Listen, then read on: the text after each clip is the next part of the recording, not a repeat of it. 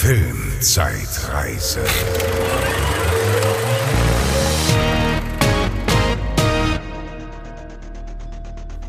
Hallo und herzlich willkommen zur Filmzeitreise.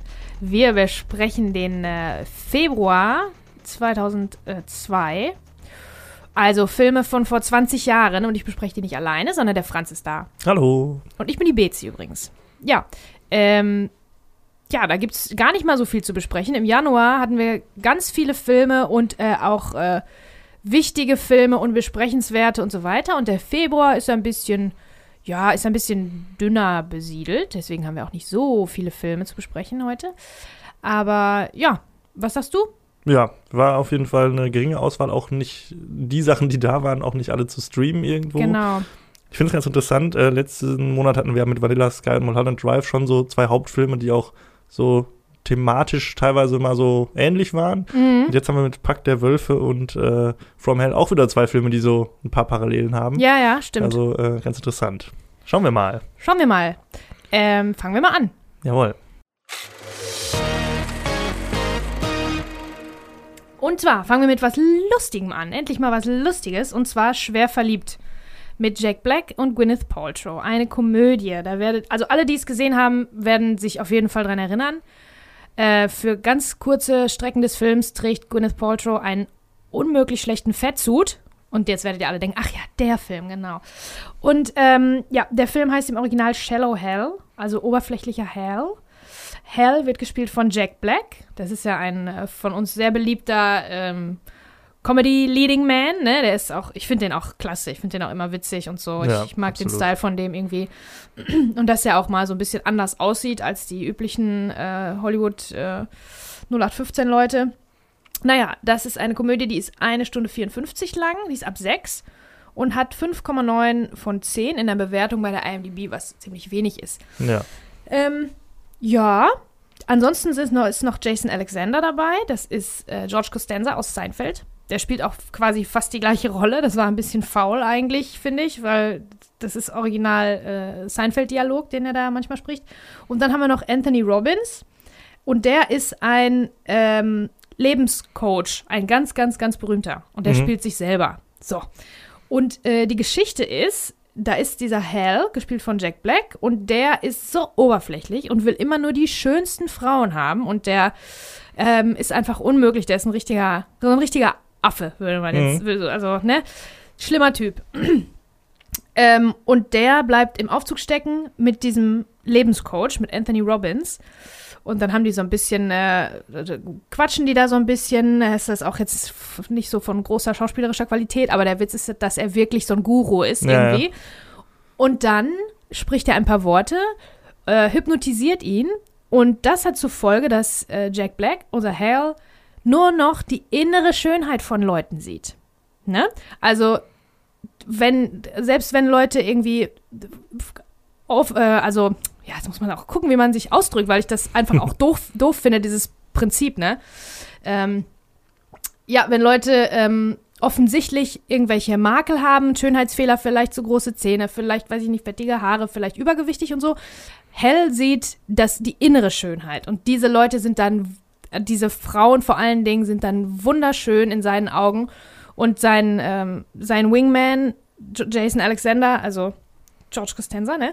Äh, sagt dann, hä, was ist, du sprichst doch nicht mit der, weil die sind beide so oberflächlich, die wollen immer nur die schönsten Frauen und so und ähm, finden die schon doof, wenn irgendwie der, der Nachbar C länger ist als der dicke C, das ist, dann wird schon Ausschlusskriterium, das ist hässlich sozusagen. Naja, jedenfalls, der sagt dann immer, was ist denn mit dir, was, was magst du an diesen Leuten? Ja, und äh, so geht Hal von da an durchs Leben und trifft auch prompt eine, eine wunder, wunder, wunderschöne, schlanke Frau, nämlich Gwyneth Paltrow, und kriegt nicht mit, dass sie aber in Wirklichkeit übergewichtig ist. Also sehr übergewichtig. Und ähm, ja, daraus entsteht dann die Comedy sozusagen, dass die zusammen auf einer Bank sitzen und dann äh, hebt die sich ab auf der einen Seite oder die sitzen äh, beim Date im Restaurant und der Stuhl kracht zusammen und so.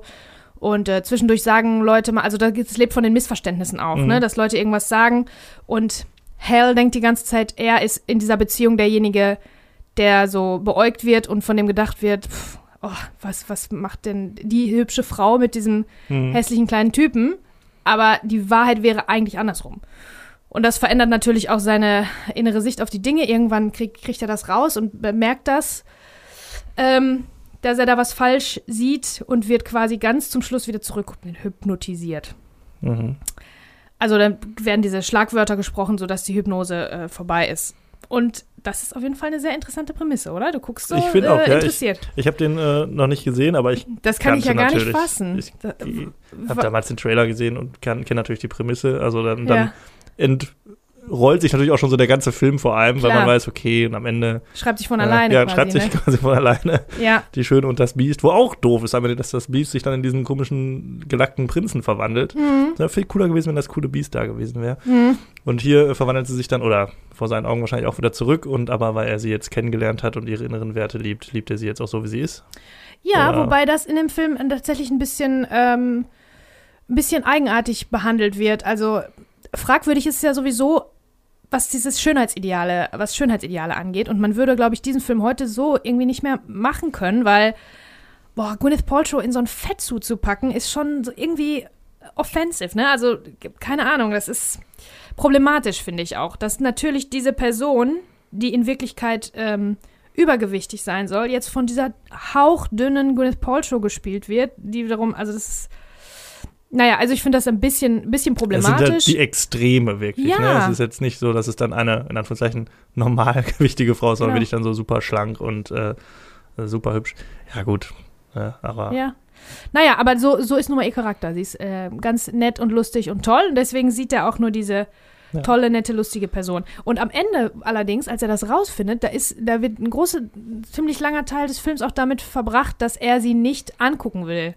Also wir als Zuschauer sehen die auch nicht. Wahrscheinlich, weil dem Produzenten auch aufgefallen ist, dass dieser Fettsuit unmöglich ist. mh. dass das wirklich super schlecht aussieht. Und deswegen sieht man die immer nur von der Seite oder nur so, ach, keine Ahnung, so angedeutet. Und ganz, ganz wenig passiert nur mit ihr in vollem, voller Montur, in vollem Mhm. Fettsuit, weil das, glaube ich, irgendwo auch, ist aber einfach nicht gut gemacht. Ähm, und er tänzelt da so ein bisschen drum rum, weil der sagt nicht sofort, ja, ist mir doch egal, finde ich toll, sondern der muss damit schon auch erstmal irgendwie zurechtkommen und überlegt sich das und will sie erstmal gar nicht mehr sehen. Und ähm, will das alles nicht. Wahrscheinlich ist das auch ein bisschen die realistischere Variante, als sofort zu sagen, naja. äh, du siehst einfach 100% anders aus, als ich dich gesehen habe die ganze Zeit, aber ist mir alles egal. Wahrscheinlich braucht man das schon ein, zwei Tage, ne, um damit Ja, klarzukommen. so Aber am Ende natürlich äh, nimmt er sie äh, so, wie sie ist und findet das alles toll. Ja. Ja, Ja gut, die Message an sich ist ja sehr ehrenwert, aber Umsetzung dann wahrscheinlich jetzt nicht ganz so on point, ne? Oder zumindest heutzutage irgendwie. Ich- Ein bisschen, zumindest äh, schwierig, so mit was das Thema Bodyshaming und so angeht. genau. Kann man jetzt äh, sehen, wie man will, aber es würde heute wahrscheinlich in der Form nicht mehr so gemacht. Wobei, das denkt man immer so, ne? Es gibt ja immer noch diese Filme mit der lustigen Dicken und so, wo dann die dicken Filme Witze Aber gemacht die werden. sterben aber wirklich wird aus. weniger, ne? ja, wird weniger. Ähm, und aber werden auch immer recht kritisch beäugt und zu Recht auch. Das, das hat sich einfach verändert. Wie du schon sagst, mit dem Stichwort Bodyshaming in den letzten 20 Jahren ist da wirklich einiges passiert, vor allem in den letzten paar Jahren. Das ist einfach, ähm, also der Punkt ist ja nicht, dass man ähm, was anderes sehen soll, als da ist, dass man die Person, die in Wirklichkeit da steht, nicht sieht, sondern nur die, nur die dünne Variante davon. Das ist ja nicht der Punkt. Der Punkt ist, die Person sieht so aus, wie sie aussieht und das soll man mögen, das soll man akzeptieren, das muss man lernen, schön zu finden. ja, ne? das, soll- ist das, was ja, heute so genau. ein bisschen mehr äh, das Ideal ist, glaube ich. So habe ich es, ne? So habe ich gesehen, dass man äh, Fehler eben sieht, wahrnimmt und nicht wegretuschiert und nicht schöner macht, sondern dass man lernt, die schön zu finden. Ja, das ist ja in dem Fall vom Film jetzt auch nur quasi eine Metapher, ne? Ja. Also auf die, aber ich verstehe schon, was du meinst. Ähm, aber es ist auf jeden Fall heutzutage ein ganz anderes Thema. So, das geht ja Mhm. mittlerweile aber auch schon so weit, dass äh, so Schauspielerinnen wie Rebel Wilson oder so, die ja Mhm. die lustige Dicke immer gespielt haben, jetzt hat die total abgenommen Mhm. und kriegt dafür dann auch so aus der anderen Seite, von der anderen Seite dann so Hass Mhm. ab, so nach dem Motto, äh, bist du ja, was ist das denn, jetzt machst du hier diesen Körperkult mit und die und der, mm, mm, mm, mm. Ja, ja. Da denk ich so, ja, okay, das war vielleicht auch gesundheitlich, ist es vielleicht auch besser so. ja, ne? ja, genau. Also, Soll ja jeder machen, wie er meint. Was ich Ja, aber ziemlich genau. cool finde, sind so ganz viele, es gibt ja jetzt auch ganz viele äh, so Kampagnen von, weiß ich nicht, Nivea oder was weiß ich, wo dann ähm, die Ladies, ganz, ganz viele unterschiedliche Ladies mit unterschiedlichem Körperbau sich dann zusammenstellen und einfach so aussehen, wie sie aussehen, ne? Nichts wegretuschiert, die eine hat ein bisschen dickere Schenkel, die andere hat irgendwie, ist ganz dünn und die andere hat große Brüste und die andere eben nicht. Und diese Unterschiedlichkeit, diese Diversität auch da noch so ein bisschen rauszuarbeiten. Dass es nicht nur dieses eine schön ist, nicht nur Giselle Bündchen, sondern ganz, ganz, Ja. ganz viele andere auch. Ne? Ja. Naja, auf jeden Fall ähm, wird euch sicher schon aufgefallen sein, dieser Film ist ein Out-of-the-Bottle-Film. So wie, ähm, was haben wir besprochen, was Frauen wollen, ne, mit Mel Gibson. Genau, ja, ist ja ziemlich ähnlich. Original ist nicht nur ähnlich, ist genau das Gleiche. Das fängt sogar an damit, dass man erklärt bekommt, warum dieser Typ, warum Hal einfach so ein Affe ist, warum der so ätzend ist. Ähm, das ist ja immer die Schwierigkeit bei diesem Film. Du findest am Anfang ähm, wird ein Kindheitstrauma quasi erzählt, dass sein Vater im Sterbebett ihm gesagt hat, nimm nur die geilen Frauen. Und das ist, hat er so abgespeichert und er ist im Prinzip dann traumatisiert worden als Kind. Genauso wie Mel Gibson bei Was Ja. Frauen wollen, weil das muss man schon, das muss man dem Zuschauer schon geben, weil wenn man einfach anfängt, den trifft, wie der abends im Club ist und einfach ätzend ist, dann ist das natürlich ganz schwer, den sympathisch zu finden. Wobei Jack Black ist eigentlich immer irgendwie lustig. Ja, ist immer find- sympathisch irgendwie, ne? Ich finde die Wahl aber auch dann echt interessant, dass man da Jack Black genommen hat. Man würde ja, wenn man jetzt nur so die Prämisse hat, würde man sich jetzt auch so einen Mel Gibson gelackten Typen irgendwie so Das vorstellen. ist ja eben der Witz. das ist natürlich dass dann, die Typen, äh, dass sie dann denken, beide, ne? Jason Alexander auch, ist ja so ein Halbglatzkopf, dass die dann beide denken, denen, ausgerechnet denen, Ja, stehen die allerschönsten Frauen der Welt zu. Und die sind, das ist halt das, die Oberflächlichkeit daran, ne? Ja, aber guck mal, jetzt sind wir ja schon, haben wir ja wieder verdrehte Rollen. Jetzt denkst du ja, die sind eigentlich auch nicht hübsch genug, um irgendwie die hübschen Frauen abzukriegen, ne? Das ist ja irgendwie auch, wenn ihre innere Schönheit ist ja wahrscheinlich auch. Wir haben Ihre gerade innere gesagt, Schönheit ist bestimmt ganz, Ja. äh, ganz groß. Von beiden, die sind halt wahnsinnig Ne? witzig, beide, ne? Ja, stimmt. Da Ja, fühle ich mich ähm, jetzt auch schlecht, das gesagt zu haben. ja. Weil lustig ist ja sowieso am wichtigsten, ne? Und es wird die aber sind auch häufig, glaube ich, so, so, äh, so bei Männern und Frauen so ein bisschen so einen Unterschied gemacht, äh, habe ich manchmal das Gefühl in dieser Diskussion. Und äh, muss man auch aufpassen. Also, Ach, stimmt. ja, aber gut, wir reden jetzt natürlich Aber auch über Jack Black, den, den echten Menschen. So. Ja, genau. Und äh, die Figur ist ja wahrscheinlich. Er musste sogar auch anders. Gewicht verlieren für die Rolle. Ah, Ja, mal, oh Mann, sehr kontrovers. Ja, aber ähm, tatsächlich ist da ja auch, das ist ja nochmal ein Witz an sich, ne? Ja. Das ist wie, so ein, wie ein Gag einfach, dass ähm, zwei Jungs, die eben nicht äh, Mel Gibson sind, ähm, jetzt nach den Modelfrauen irgendwie suchen. hm, ja, klar. Und ähm, die sind halt auch ein bisschen, ein bisschen albern. Es ist nicht nur die Physis, sondern auch, wie die sich geben, wie die sich benehmen, ja. wie die tanzen und äh, angezogen sind und so. Das ist, ähm, das ist schon witzig. Und überhaupt generell finde ich den Film wirklich sehr witzig. Ich muss, also Ja? ich bin, ja, gut. guck den mal. Also das finde ich, Ja, Jack Black ist eigentlich immer gut. Ne? Wir haben ganz auch vergessen zu sagen, ist ja auch ein großartiger Musiker. Auch das sowieso, das macht ihn auch noch toller so als ja, Mann. also wirklich ein super Typ und äh, guckt man, da sieht man gerne zu eigentlich bei dem. Macht er denn so seinen typischen Jack Black Quatsch oder ist das da eher nicht so mit lustigen Grimassen und so wahrscheinlich eher Ja, ein nicht? bisschen, ganz Ja. bisschen aber nur. Ne? Ja, gut, warum auch nicht? Aber du, man, man, was halt Spaß macht schon ein bisschen, ist ihm dabei zuzusehen, wie er, wie er wächst, Mhm. innerlich. Ne? Und der Zuschauer weiß nun mal was, was, was er nicht weiß, was er nicht mitkriegt. Und Ja. das ist schon eine ganz witzige Prämisse. Ich finde auch Gwyneth Paltrow spielt gut. Die sehe ich ja sowieso auch ganz gerne. Ähm, die spielt schon auch gut, weil immer, wenn dann jemand irgendwelche Kommentare loslässt oder irgendwas Beleidigendes über sie sagt und ähm, Hal kriegt es gar nicht so richtig mit und sie, die, so, die spielt das wirklich sehr nuanciert. Im Gesicht siehst du dann so, oh, wie das Herz bricht irgendwie, aber irgendwie musst du auch stark sein, weil Mhm. man will ja nicht ne, sich dem hingeben, wenn Leute einen beleidigen für die Art, wie man aussieht. Naja, auf jeden Fall, ähm, ich finde den echt, finde den echt wirklich ganz gut.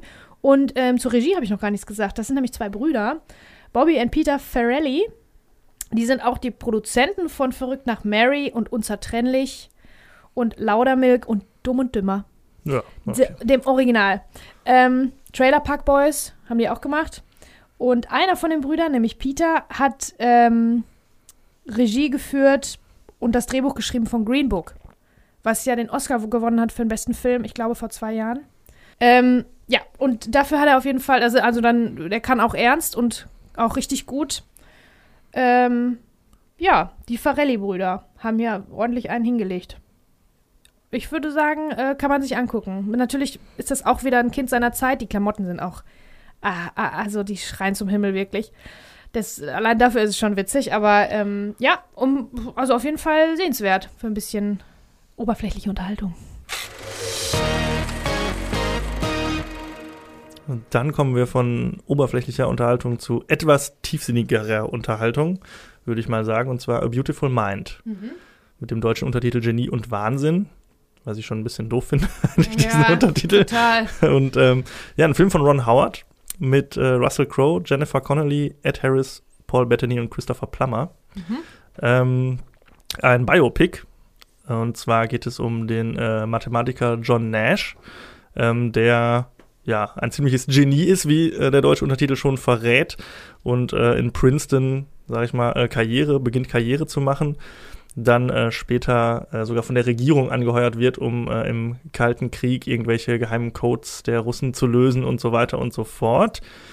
Ähm, allerdings stellt sich dann irgendwann schnell heraus, dass nicht alles so ist, wie der Zuschauer und unser lieber äh, John Nash, gespielt von Russell Crowe, das denken. Mehr würde ich jetzt gar nicht verraten an dieser Stelle, denn ich denke, das macht ja auch einen Teil des äh, Reizes dieses Films aus.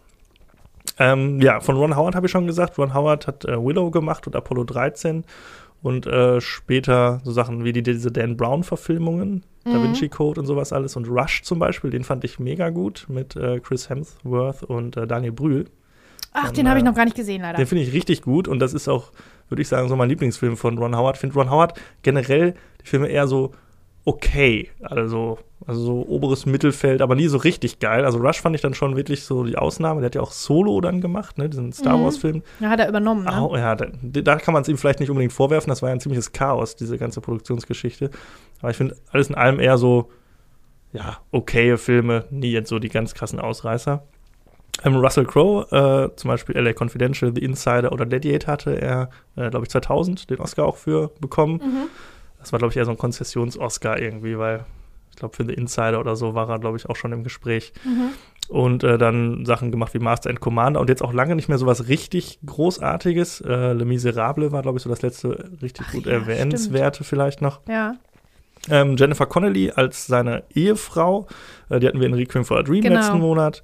Äh, Paul Bettany hatten wir in Ritter aus Leidenschaft im letzten Jahr und ähm, ja, Christopher Plummer äh, spielt mit, ist auch so ein ganz großer Charakterdarsteller, der hatte auch eine Oscar-Erwähnung bekommen für alles Geld der Welt, wo er da Ja. äh, Kevin Spacey ersetzt hat noch Genau. äh, nach dem Skandal.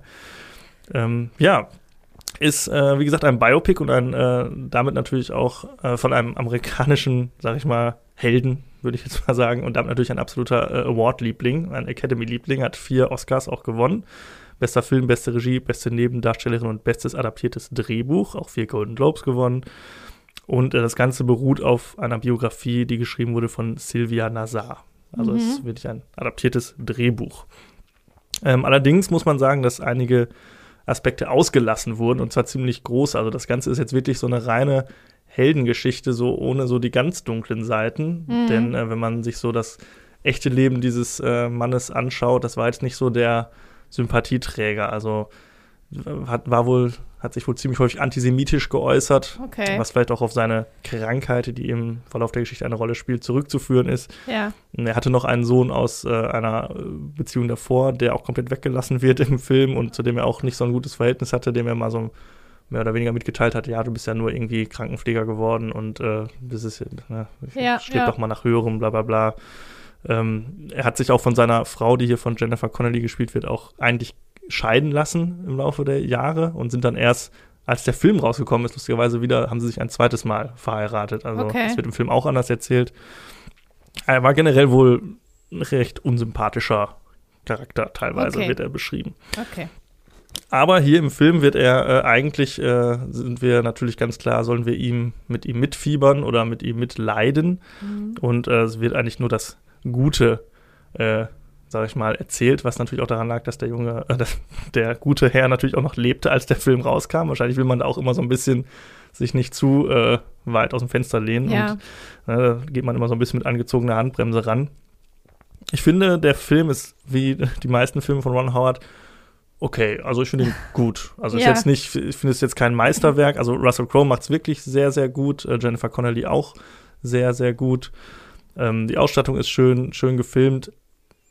Ja, die Story ist auch so, wie sie dann erzählt wurde, natürlich äh, für das Medium Film sehr interessant und gut umgesetzt. Ja, visuell ist das ganz cool. Genau, äh, ganz cool also gemacht, man ne? hat viel, gut, wenn man jetzt so ein mathematisches Genie irgendwie erklären will, das ist ähnlich wie mit Hackern oder so oder Leuten. Ja, ne? ja. Man muss halt immer überlegen, okay, wie kann ich das jetzt darstellen? Und hier hat man dann so häufig, dass er halt Zahlen so vor sich sieht oder dass bestimmte Sachen gehighlightet werden und ja, so, ja, die genau, dass sie so einen. Glow bekommen und so, Genau. oder die aus der Tafel irgendwie so ein bisschen raustreten. Genau, das ist immer so ein. Also das finde ich aber visuell eine wirklich sehr gute Lösung. Ja, es ist halt auch cool. Sehr schwierig, sowas irgendwie, so Denkprozesse irgendwie darzustellen. Und ich Mhm. finde, man hat hier ganz gute Möglichkeiten gewählt und das ist, äh, kommt ganz gut rüber. Ähm, ja, also wirklich ein guter Film. Für mich jetzt aber kein Meisterwerk. Also die vier Oscars, ja gut, es ist halt so ein typischer oscar Es ist halt ein ne? Oscar-Film, ne? Ja, Deswegen, das ist also, so ein richtiger Oscar, so ein Oscar-Grab auch. Irgendwie man sagt, ja komm, Ja. spiel doch mal hier den äh, geistig Verwirrten, äh, der noch äh, schwul gewesen wäre. Was er übrigens im echten Leben tatsächlich äh, war, also Hm, auch äh, okay. bisexuell. Hätte man vielleicht einbauen sollen, dann wäre der Oscar wahrscheinlich äh, auch klar gewesen für Russell Crowe. Ja. Aber hat man da nicht. ähm, aber ja, das ist so, ja, so ein typischer Oscar-Film. Ja, voll, auf jeden Fall. Und äh, nur zur Erklärung, also ich weiß, dass viele Leute oder einige Leute den ganz, ganz toll finden. Zum Beispiel unsere äh, liebe Freundin und äh, Zuhörerin Lara, die liebt den ja, diesen Film. Mhm. Der Film schlechthin, sagt sie. Ähm, und das ist so ein bisschen, und wir haben ein bisschen uns schwer getan damit. Eigentlich hatten wir den nicht, also eigentlich hätten wir den wahrscheinlich nicht besprochen, wenn nicht ein anderer äh, im, im Streaming nicht ähm, äh, erhältlich gewesen wäre. Also der ist jetzt quasi ein Nachrücker, weil Franz und ich beide einfach nicht so richtig Lust darauf hatten, weil der einfach sperrig ist. Weil Ja, der sperrig ist halt so- aber es ist so ein langer Film und dann weiß man, ja, also alles toll gespielt und äh, es sind Dramen und also ähm, irgendwie hatten wir da beide keine Lust drauf. Das ist jetzt Ja. kein Film, der, finde ich, der einen anlockt und wo du denkst, ah ja, geil, den gucke ich jetzt mal wieder. Genau. Sondern ist so, ja, habe ich gesehen, war gut.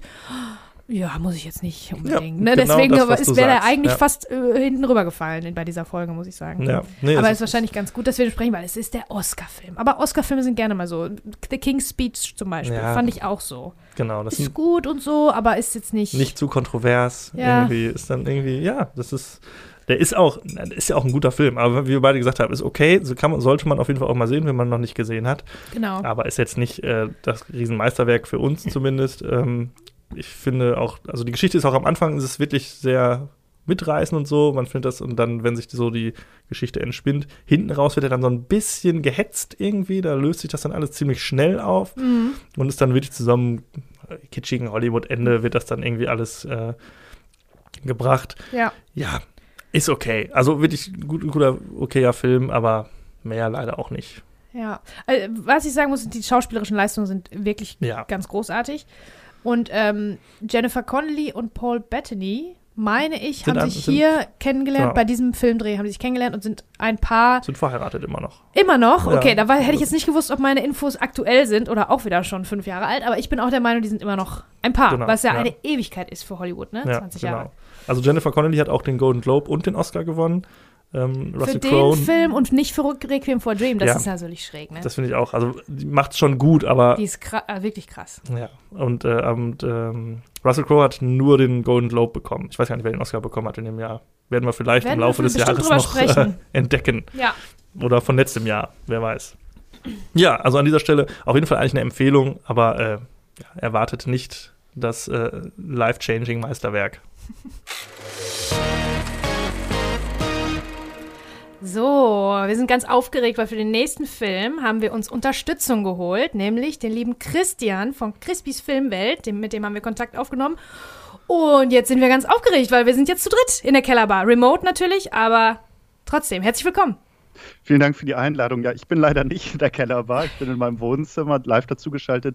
Vielen Dank für die Einladung erstmal. Und ja, ich finde, wir können eigentlich direkt loslegen. Ich, ähm, ihr habt mich ja kontaktiert. Ich hatte so ein bisschen freie Wahl, was für einen Film ich mir aussuche. Ähm, ihr habt ja eben schon über Beautiful Mind gesprochen und das war für mich eigentlich so, da dachte ich, das wäre eigentlich so die beste Wahl bei den Filmen für den, äh, für den Februar 2002. Dann bin ich aber nochmal in mich gegangen und habe so ein bisschen geguckt, okay, was ist jetzt eigentlich ein Film, mit dem ich ein bisschen was verbinde? Und ähm, da habe ich mich für Rush Hour 2 entschieden. Ähm, und zwar, ich kann ja mal so ein bisschen anfangen aus folgendem Grund. Ich war damals, ich bin jetzt 30 Jahre alt, ähm, also die Filmstarts, die vor 20 Jahren waren, da war ich 10. Ähm, da habe ich jetzt noch nicht, also A Beautiful Mind, ja, okay, als der damals ins Kino kam zu der Zeit und so, da war ich noch nicht im richtigen Alter, den Film zu gucken und zu verstehen. Ähm, und ähm, ein guter Freund von mir, ich habe damals in Schleswig-Holstein irgendwo auf dem Dorf gewohnt, ein guter Freund von mir, der hat damals die ganzen Jackie Chan-Filme irgendwie mitgeschnitten, wenn die mal irgendwo auf Pro7 oder wo auch immer liefen, ähm, hatte ganz viele VH, äh, VHS-Kassetten. Und ähm, da haben wir die geguckt und das war damals so als Kind für mich eine der ersten Berührungspunkte mit so Martial Arts Sachen, Jackie Chan und so. Und deswegen habe ich mich für diesen Film entschieden. Oh, cool, ja. richtig cool. Ich freue mich Geschichte. sehr. Ja. ja, mit 10 ist das natürlich auch, oder? Dann findet man eine Rush Hour mega geil, ne? Ja, total. Also Jackie Chan, der da irgendwie stuntmäßig durch die Gegend fliegt und ein Salto nach dem anderen macht und auf lustige Art und Weise irgendwelche bösen Typen verkloppt. Also das war in dem Alter schon ziemlich cool. Ich muss aber auch sagen, ich, ich greife schon mal so ein bisschen vorweg, so 20 Jahre später fiel mir das, also ich habe den Film jetzt nochmal geguckt und ähm, auch den ersten nochmal ist nicht mehr ganz so leicht zu gucken, 20 Jahre später. Ja, das ist ganz lustig, weil ähm, gestern äh, lag ich so auf dem Sofa und habe so äh, die Streaming-Dienste durchgeblättert und bin dann bei Sky gelandet. Und da gibt es ja auch so diese Sky-Fernsehsender. Und da lief tatsächlich ein Rush-Hour-Marathon. Ach, ganz lustig. Und äh, ich habe tatsächlich alle drei nochmal geguckt. auch direkt. Dachte, ja, okay, dann bleibe ich dabei. Boah, Wahnsinn. Alle drei nochmal angeguckt. Aber ich habe die auch eh alle drei auf Blu-ray, von daher. Hast du die auch da, hast du die auch damals im Kino gesehen? Du warst wie zwölf? Oder wie alt warst du? 13. 13. Ja, nee, da war ich noch zwölf. Februar war ich noch zwölf, genau. So, also war der ungefähr im gleichen Alter. Ja, ja ich habe den Kleine auch. wilde Jungs, die sich dann. Ich habe den auch im Kino gesehen und ich habe noch eine sehr genaue Erinnerung daran. Ich weiß noch genau, ich war mit einem Kindergartenfreund da wirklich drin, also den ich schon sehr lange kenne und ähm, wir haben uns beide drauf gefreut, weil wir den ersten auch geguckt hatten. Ich weiß, dass seine Eltern parallel in ähm, Ocean's Eleven waren. Das okay. weiß ich noch ganz genau. Ich weiß noch, wie wir rauskamen aus dem Kino und dann auf diesem Bildschirm, wo ja immer die Kinoleinwände zu sehen sind, an der Kasse gesehen haben, die Szene von Ocean's Eleven äh, an dem großen Brunnen am Ende. Ja, da wussten, ja. ah, okay, ist nur noch fünf Minuten, dann ist der auch vorbei, dann können wir nach Hause fahren. So. Ich okay, habe noch ganz süß. genaue Vorstellungen dran an den Film, wirklich. Also äh, Erinnerungen. Ja. Ja, äh, ich muss euch ganz ehrlich sagen, ich habe den nicht im Kino gesehen und ich habe den mhm. überhaupt noch nie gesehen und ich habe auch den ersten Rush Hour nicht gesehen und gar nicht. Also das ist alles an mir vorbeigegangen, weil ich war nämlich da ähm, äh, älter als ihr, 16 oder war ich schon 17? Mhm. Ich bin von 85, so. Äh, deswegen war ich da schon in einem anderen äh, Filme-Guck-Alter und habe mir eher so ein bisschen die abgründigen Sachen angeguckt und mal mhm. Drive im Kino gesehen und so weiter. Also Rush Hour war absolut, also das, ich war, glaube ich, nicht die Zielgruppe dafür einfach. Also Wahrscheinlich nicht, nee. Also, nee. das sollte mich nicht ansprechen und ähm, ja, deswegen habe ich mir den jetzt dann angeguckt. ja. Ja, Christian. drüber reden. Genau. Dann, äh, was hast du für Gedanken 20 Jahre danach? Ja, erstmal äh, so ein bisschen zum Inhalt. Ähm, es ist ja eigentlich so eine sehr einfache Buddy-Cop-Komödie. Also der erste Teil endet halt, nachdem ähm, Jackie Chan und, und Chris Tucker als Carter und Lee Verbrechern das Handwerk gelegt haben und die Tochter eines Diplomaten, glaube ich, ähm, aus der Geiselhaft gerettet haben. Und nun sind die beiden nach äh, China gereist. Äh, Carter will eigentlich Urlaub machen und natürlich ähm, gelingt es ihm nicht einfach Urlaub zu machen, denn ähm, im, in der amerikanischen äh, Botschaft gibt es einen Anschlag und ähm, ja, Lee, also Jackie Chan, beginnt dann zu ermitteln und die geraten dann in so die typischen Dinge, die man quasi in China erwarten würde, sprich Triaden und äh, irgendwelche Gangstergeschichten und ja, das ist im Prinzip letzten Endes so die Handlung, würde ich sagen, runtergebrochen äh, vom Film. Es geht dann von China nachher noch in die USA und in Casino und so weiter. Und ähm, ja, das was ich super an dem Film fand, ich fand ich fange mal erst mit den positiven Dingen an, ähm, ist, dass diese ganze Jackie Chan Action, das finde ich halt immer noch super. Also wenn man gerade heutzutage ins Kino äh, geht und oder sich Filme ansieht und Actionsequenzen sieht, finde ich, hat man häufig das Gefühl, dass, dass die Action sehr stark zerschnitten ist. Also dass irgendwie, weiß ich nicht, keine langen Sequenzen mehr sind, sondern mit jedem Schlag wird quasi umgeschnitten und mhm. ähm, das nimmt ein bisschen die Dynamik raus. Bei Jackie Chan haben wir das, der, wir wissen ja alle, er ist ausgebildeter Kung-Fu-Kämpfer und Meister und was auch immer und der kann das halt und er macht das halt und die Kamera hält lange drauf, wenn er dann irgendwie einen Salto aus dem Stand macht und dann einem Bad Guy ins Gesicht tritt danach und so. Ich finde, das macht schon viel aus und macht auch großen Spaß und er bringt auch so eine Verletzlichkeit mit. Also er ist jetzt nicht der strahlende Held, der die ganze Zeit irgendwie glänzend aus den Kämpfen hervorgeht, sondern der klemmt sich auch mal die Hände ein. Und wir haben wahrscheinlich, wir kennen wahrscheinlich alle das Bild Jackie Chan, der sich die Hände einklemmt und dann mit einem schmerzverzerrten Gesicht mit seinen Händen so fuchtelt. Ja, so. genau. ja, genau. ähm, ein ganz bekanntes Bild. Ähm, das hat großen Spaß gemacht, auch ich finde mit, mit Chris Tucker zusammen. Die beiden funktionieren super zusammen. Aber. So. Nein, aber das finde ich auch. Also Jackie Chan großartig, ne? Also Ja. auch was diese Action angeht, das haben wir auch, ist uns auch schon oft aufgefallen in der Vergangenheit, ähm, dass wenn zu viel umgeschnitten wird und man einfach keine, nicht mal eine totale stehen lässt, dann kann man davon ausgehen, dass das irgendwie alles irgendwie ein bisschen getrickst ist, will man sich noch ein bisschen ausgetrickst. Und Jackie Chan ist einer von denen, wo man lange draufhalten kann in der totalen und dann macht er in 50 Takes hintereinander macht er einfach den gleichen Salto nochmal, ne? Der ist Genau. einfach ein krasser Typ. Ja, ja, das hat, haben ja generell diese Martial Arts Filme ähm, so an sich, dass du halt wirklich ausgebildete Choreografen und so hast, die das wirklich perfekt können. Wir hatten ja ähm, Anfang, also Januar 2001 haben wir über Tiger and Dragon gesprochen, wo ja auch äh, Chang Zi, die jetzt auch hier bei Rush Hour Genau. 2 mitspielt, äh, mitmacht. Und wenn du solche Leute hast, da hast du natürlich ganz andere Ja. Möglichkeiten. Du kannst Klar. viel näher ran mit der Kamera, du musst es nicht immer verstecken hinter Standleuten und so.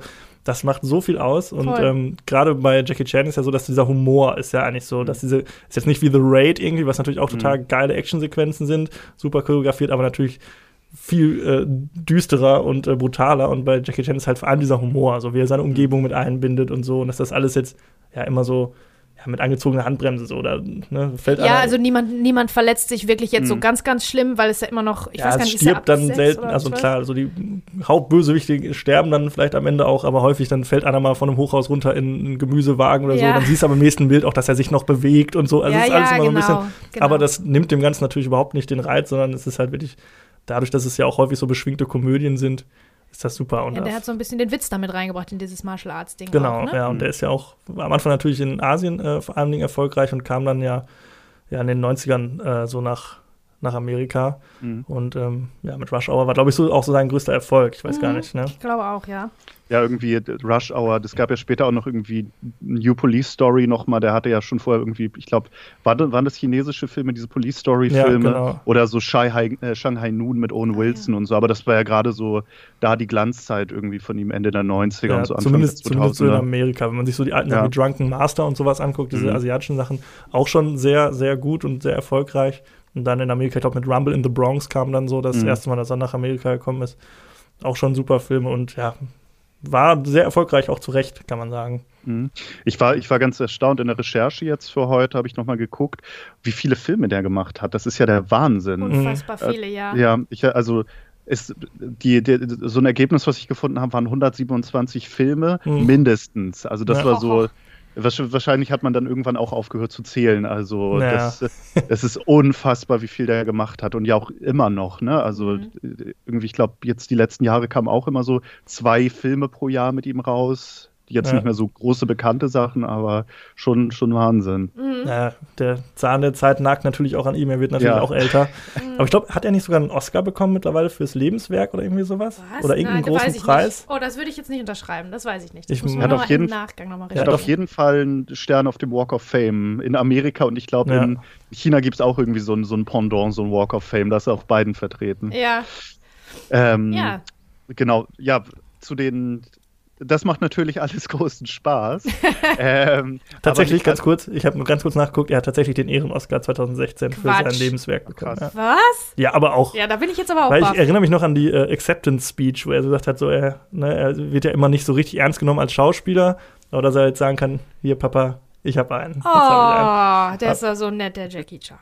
Oder? Der ist, glaube ich, wirklich ein netter Typ. Ja, Ja, es gab auch mal so Kontroversen, irgendwas, äh, so mit irgendwie Frauengeschichten und so, aber ich glaube an Oh sich. Mann, ey.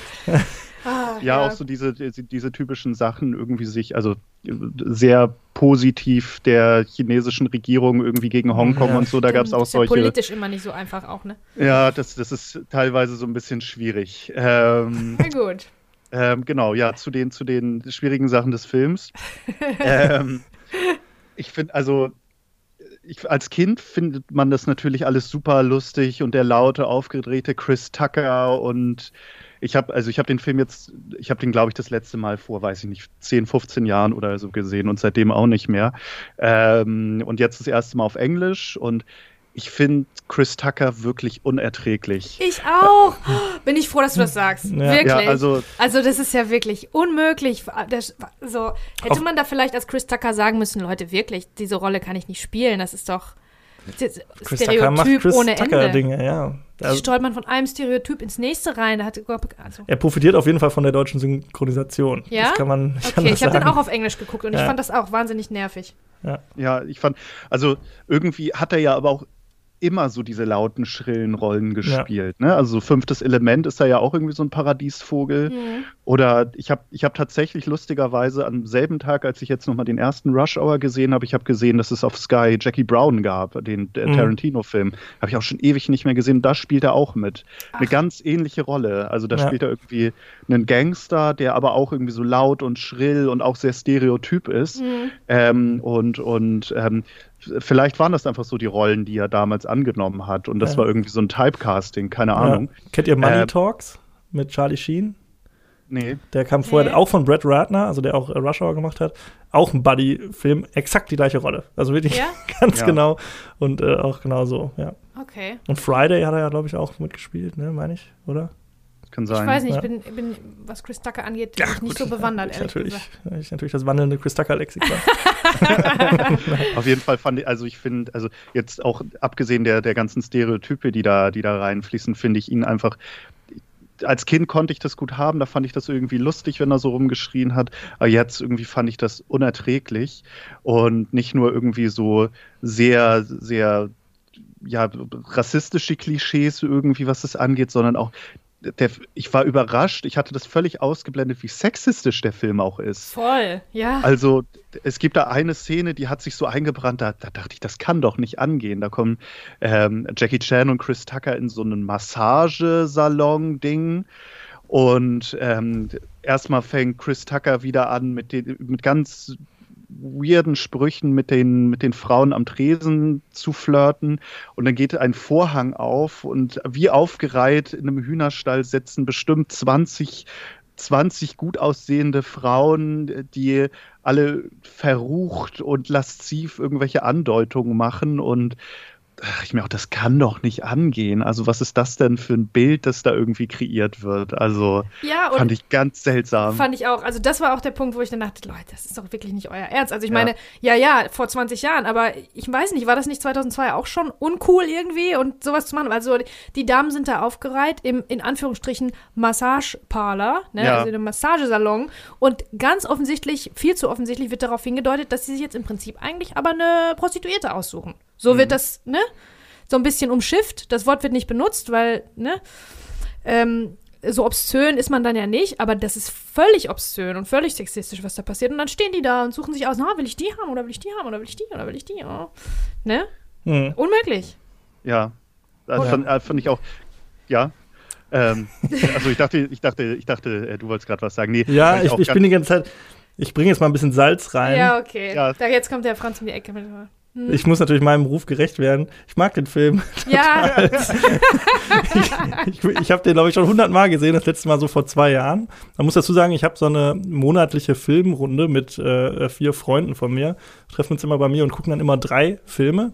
Mhm. Und ähm, haben den dann auch äh, geguckt. Und das ist natürlich, wenn du irgendwie mit äh, fünf Jungs irgendwie mit einem Bierchen und äh, das ist auch immer mit Publikum so, ist das immer noch mal was anderes. Und äh, nee, ich mag den Film richtig gerne. So. Also das ist äh, den ersten mag ich auch. Der zweite ist, finde ich, äh, tatsächlich noch besser. Der dritte fällt dann deutlich ab, leider. Aber ich mag die Rush Hour-Filme und ich mag auch Shanghai Noon und Shanghai Nights. Mhm. Also ich kann äh, dem tatsächlich einiges abgewinnen. Aber klar, wenn ihr jetzt so sagt, ja, natürlich ist das alles aus der Zeit gefallen mittlerweile, aber ey, Rush Hour finde ich immer geil.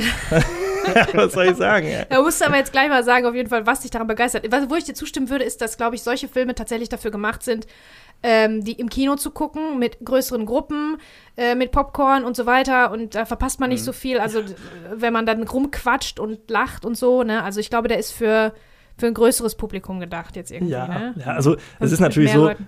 wenn man will, klar, den kann man, kann man den vernichten, den Film. Ganz klar, das ist jetzt nicht die hochanspruchsvolle Unterhaltung, auf gar keinen Fall. Ne? Äh, und das kann man aber mit jedem Film machen. Ähm, ist halt einfach, weiß nicht, das ist einfach, ich habe den Film damals gemocht und der hat sich so über die Zeit gerettet und irgendwie den Humor fand ich damals irgendwie immer witzig irgendwie und äh, auch als ich ihn jetzt geguckt ich habe den richtig gerne geguckt. Gestern nochmal alle drei. Ich dachte, ach ja, geil, oh. ja, das nehme ich doch mit. Ey. Und jetzt findest du nicht den Humor ein bisschen problematisch? Na, ja, problematisch. Ach, Quatsch, ey. Das ist doch harmlos alles, ey. Also, stellt euch doch nicht so an, ey. Okay, Was ist denn okay, los? Okay. Nein, das ist doch alles, ach ja, das ist doch, das ist harmlos. Also da gibt es schlimmere Sachen. Also, finde ich. Bestimmt. Ja. Aber mir fällt gerade keiner ein. Also ich fand es, ähm, ja, also ich fand es äh, stellenweise wirklich absolut unmöglich. Und du, du kennst mich ja auch. Äh, ich versuche trotzdem immer allen was Positives abzugewinnen, ne? statt draufzuhauen und so weiter.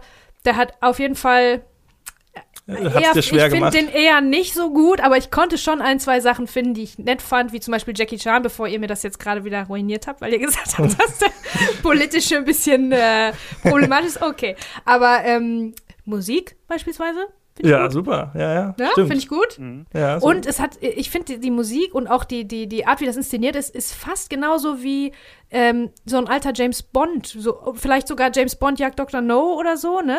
Wie diese ganzen, ja, wie diese ganze, wie diese ganze Geschichte inszeniert wird mit den, mit dem gefälschten Geld und mit den Mafiosi und wer da jetzt wen gerade betrügt und keine Ahnung. Das finde ich, ähm, das finde ich dann recht stimmungsvoll inszeniert. Ja, das hat noch Oder? so ein, das atmet noch so ein bisschen, mhm. finde ich, so diese späte 80er, Anfang 90er Krimi-Geschichten, ja. was wie Lethal Weapon und so.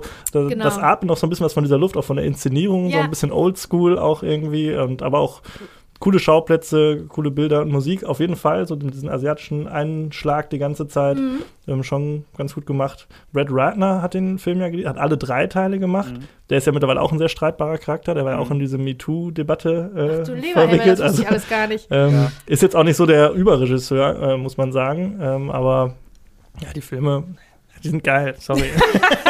ja, was mir das, glaube ich, so ein bisschen madig gemacht hat, weil ich hatte, wie gesagt, die schon lange nicht mehr geguckt und ich hatte die wirklich sehr romantisch verklärt. Mhm. Ne? Also ich habe das, macht, das kennt man, ja. Ja, ich habe die ganzen Sachen überhaupt nicht mehr im Kopf gehabt. Ich habe jetzt ähm, ich habe die halt früher irgendwie gerne gesehen, aber ich habe irgendwie über die Zeit so ein bisschen den Bezug zu denen verloren.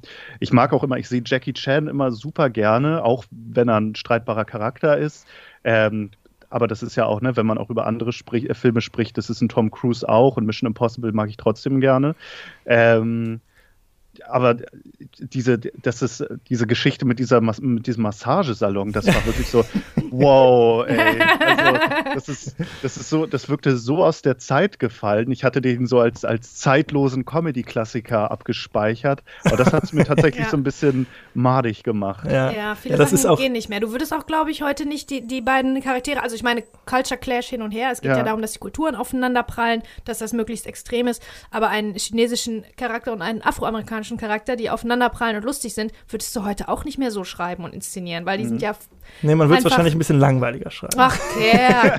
der nein, man, ja, nein, man würde ein bisschen, pff, weiß ich nicht, vielleicht ein bisschen authentischer das Ganze versuchen zu machen. Das ist ja, ja immer noch witzig, wenn das so alles aufeinander trifft. Man ja, muss natürlich schon. in Extreme mhm. gehen, aber ich glaube, der äh, afroamerikanische Schauspieler, der heute ähm, angesprochen würde, um diese Rolle zu spielen, würde sagen, nee, Leute, müsst ihr mir ein bisschen mehr Tiefe geben. Ich kann witzig sein für euch, aber ein bisschen mehr Tiefe wäre schon gut. Ja, Oder? Ja. Bei dem finde ich es besonders es kommt, schlimm. Ja, es ist halt drauf, was für eine Art von Film macht man, ne? Also klar, verstehe ich auch, aber wenn jetzt so mit Hangover und so, da geht es ja genau in die gleiche Richtung. Ich glaube, das ist einfach der Komödie auch so ein bisschen inhärent, dass man das dann alles so ein bisschen vereinfacht macht und irgendwie deutlich, damit es jeder irgendwie checkt. Kann man natürlich heute sagen, wird man nicht mehr so machen. Alles gut. Nee, und auch mit diesen ganzen Szenen mit Massagesalon und so, das sind natürlich alles man hat sich wahrscheinlich vorher die Set-Pieces überlegt, irgendwie, wie kriegen mhm. wir jetzt unsere Charaktere irgendwie an eine coole Stelle. Ja, und das war natürlich, dass Jackie Chan in einem pinken kleinen Bademantel seinen ja. ganzen Kampf äh, absolviert. Mhm. Das fand ich wiederum genau. auch komisch. Genau. Da musste ich auch schmunzeln. Das es sind natürlich auch teilweise so absurde Sachen dabei. Ich glaube, so die erste Groß-Action-Szene ist an, an, so einem Gerüst.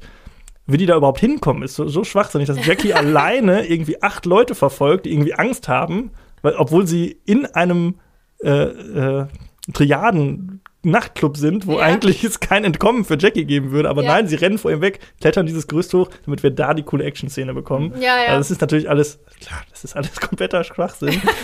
aber ja, guter Schwachsinn. Guter Schwachsinn, sagt der Franz. Okay, alles klar. Aber ich kann, also Chris Tucker ist natürlich auf dem Neuometer natürlich ganz weit oben auf ja. jeden Fall.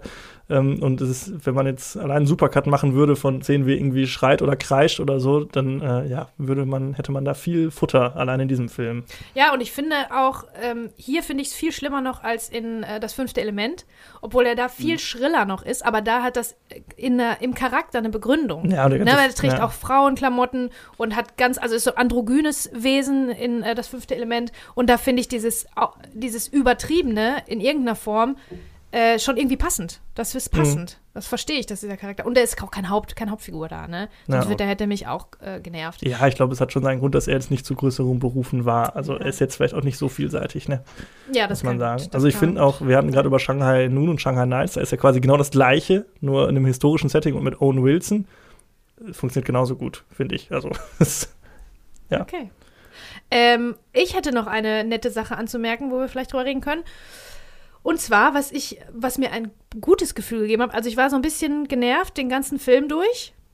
Und dann aber kommt im Abspann, äh, kommen die Outtakes. Ja. ja. Und Outtakes sind natürlich, ich weiß nicht, ob das vielleicht ein bisschen geschummelt ist, weil Outtakes sind natürlich immer geil, wenn die wenn die Schauspieler, die du siehst, aus ihrem Charakter rausfallen ja. und sind dann Jackie Chan und Chris Tucker tatsächlich in dem Moment und alles lacht und so weiter, die sind natürlich ansteckend. Und dass sie die jetzt hinten dran geklatscht haben, ist ein bisschen schummeln, ne? Ja, weil da geht man natürlich mit einem besseren Gefühl dann raus. Mhm. Ja, das und hast du bei Jackie Chan-Filmen häufig. Ja, ja, und ich finde da, in den Outtakes, wird mir die Chemie zwischen den beiden ganz klar, sofort, finde ich mhm. super, ne? Und da habe ich wirklich auch mitgelacht.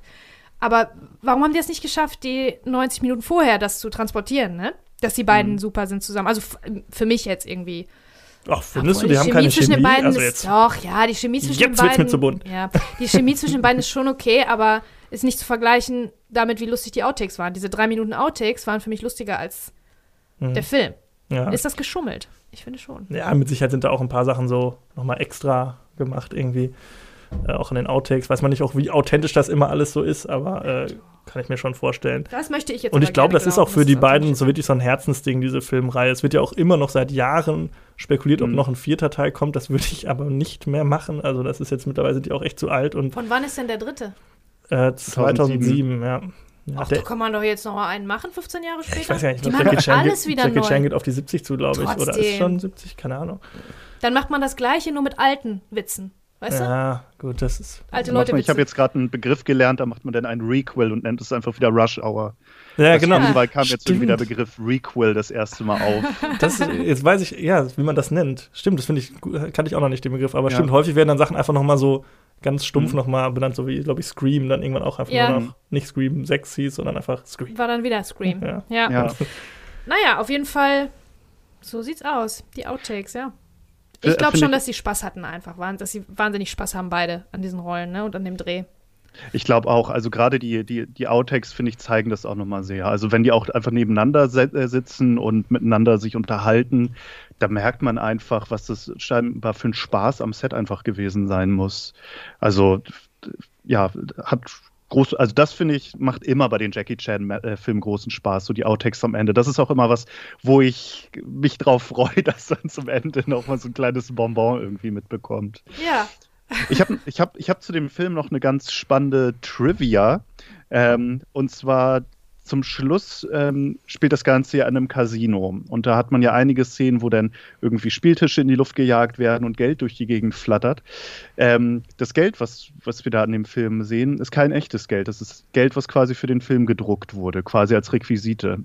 Das Ding ist, ähm, dieses Geld war wohl, sah wohl so täuschend echt aus, dass sich einige der, der Extras, also einige der Mitarbeiter am Film, die Taschen mit diesem Falschgeld vollgemacht haben und dann in äh, Las, äh, Las Vegas in Casino Kinos gegangen war. Und das war auch gar nicht so wenig. Also es war, also ich habe in verschiedenen Quellen mal geguckt, es soll wohl insgesamt eine Milliarde Dollar gewesen sein, die vom Secret Service nachher aus dem Verkehr gezogen werden musste. Das heißt, die haben eine Milliarde Dollar mitgenommen von diesem Falschgeld und verzockt? Ja, wahrscheinlich nicht genau eine Milliarde mitgenommen, aber so viel gab es.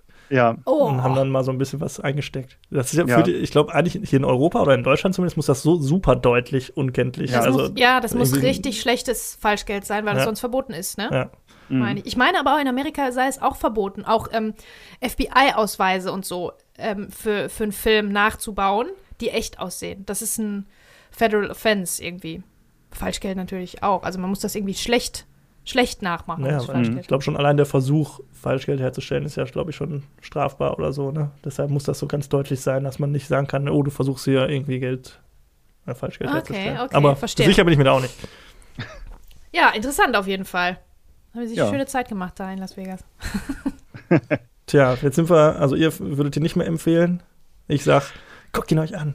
Ich, ich würde ihn eingeschränkt empfehlen. Also mit dem Hinweis, ähm, er ist halt ein bisschen aus der Zeit gefallen. Gerade so diese ja. ganzen Action-Sachen die, die, einfach so die Set-Pieces für sich finde ich super. Also das macht großen Spaß, auch da nochmal noch mal auf den Massagesalon zurück.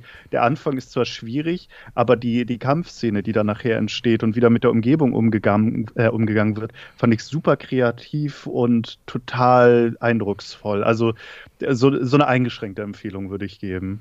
Ja.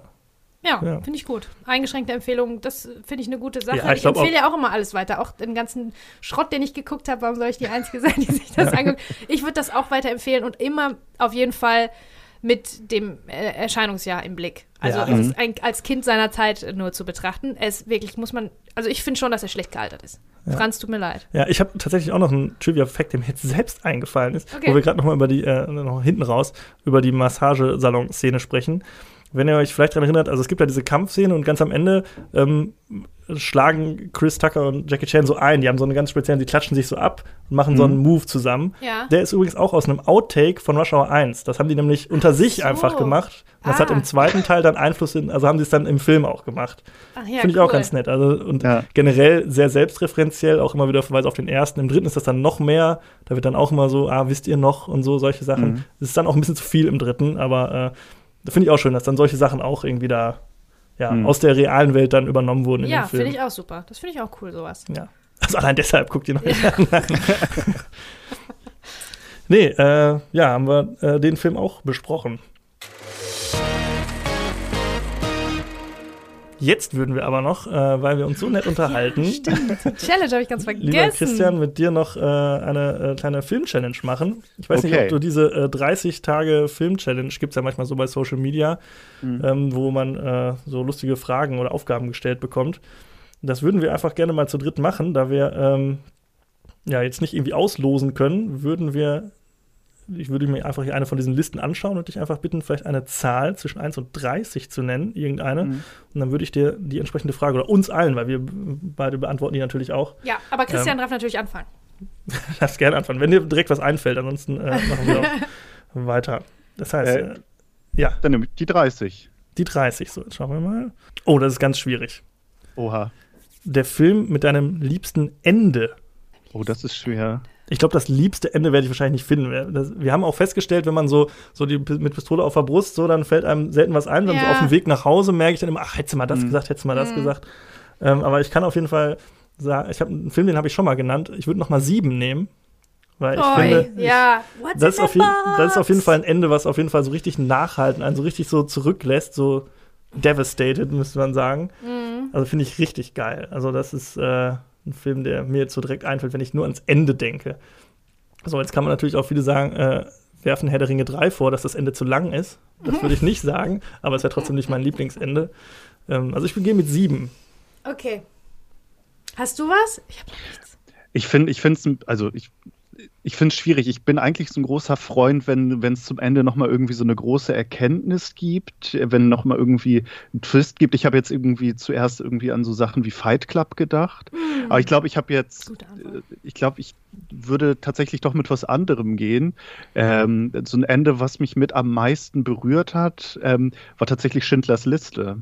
Mhm. Also die, die, die, ja, die ganze, also zum Ende hat man ja nochmal die, die äh, Aufnahmen von den echten Leuten, die davon betroffen waren, von oder die echten Schindlerjuden und so. Und das fand ich so beeindruckend und das hat sich so bei mir ins Gedächtnis gebrannt, mhm. dass ich damit, glaube ich, gehen würde. Weil das auch total rausfällt. Bei dem Film rechnet man da überhaupt ja. nicht mit. Ne? Das ist, ist, hebt sich ja stilistisch auch voll ab von allem, was da vorher mhm. gemacht wurde.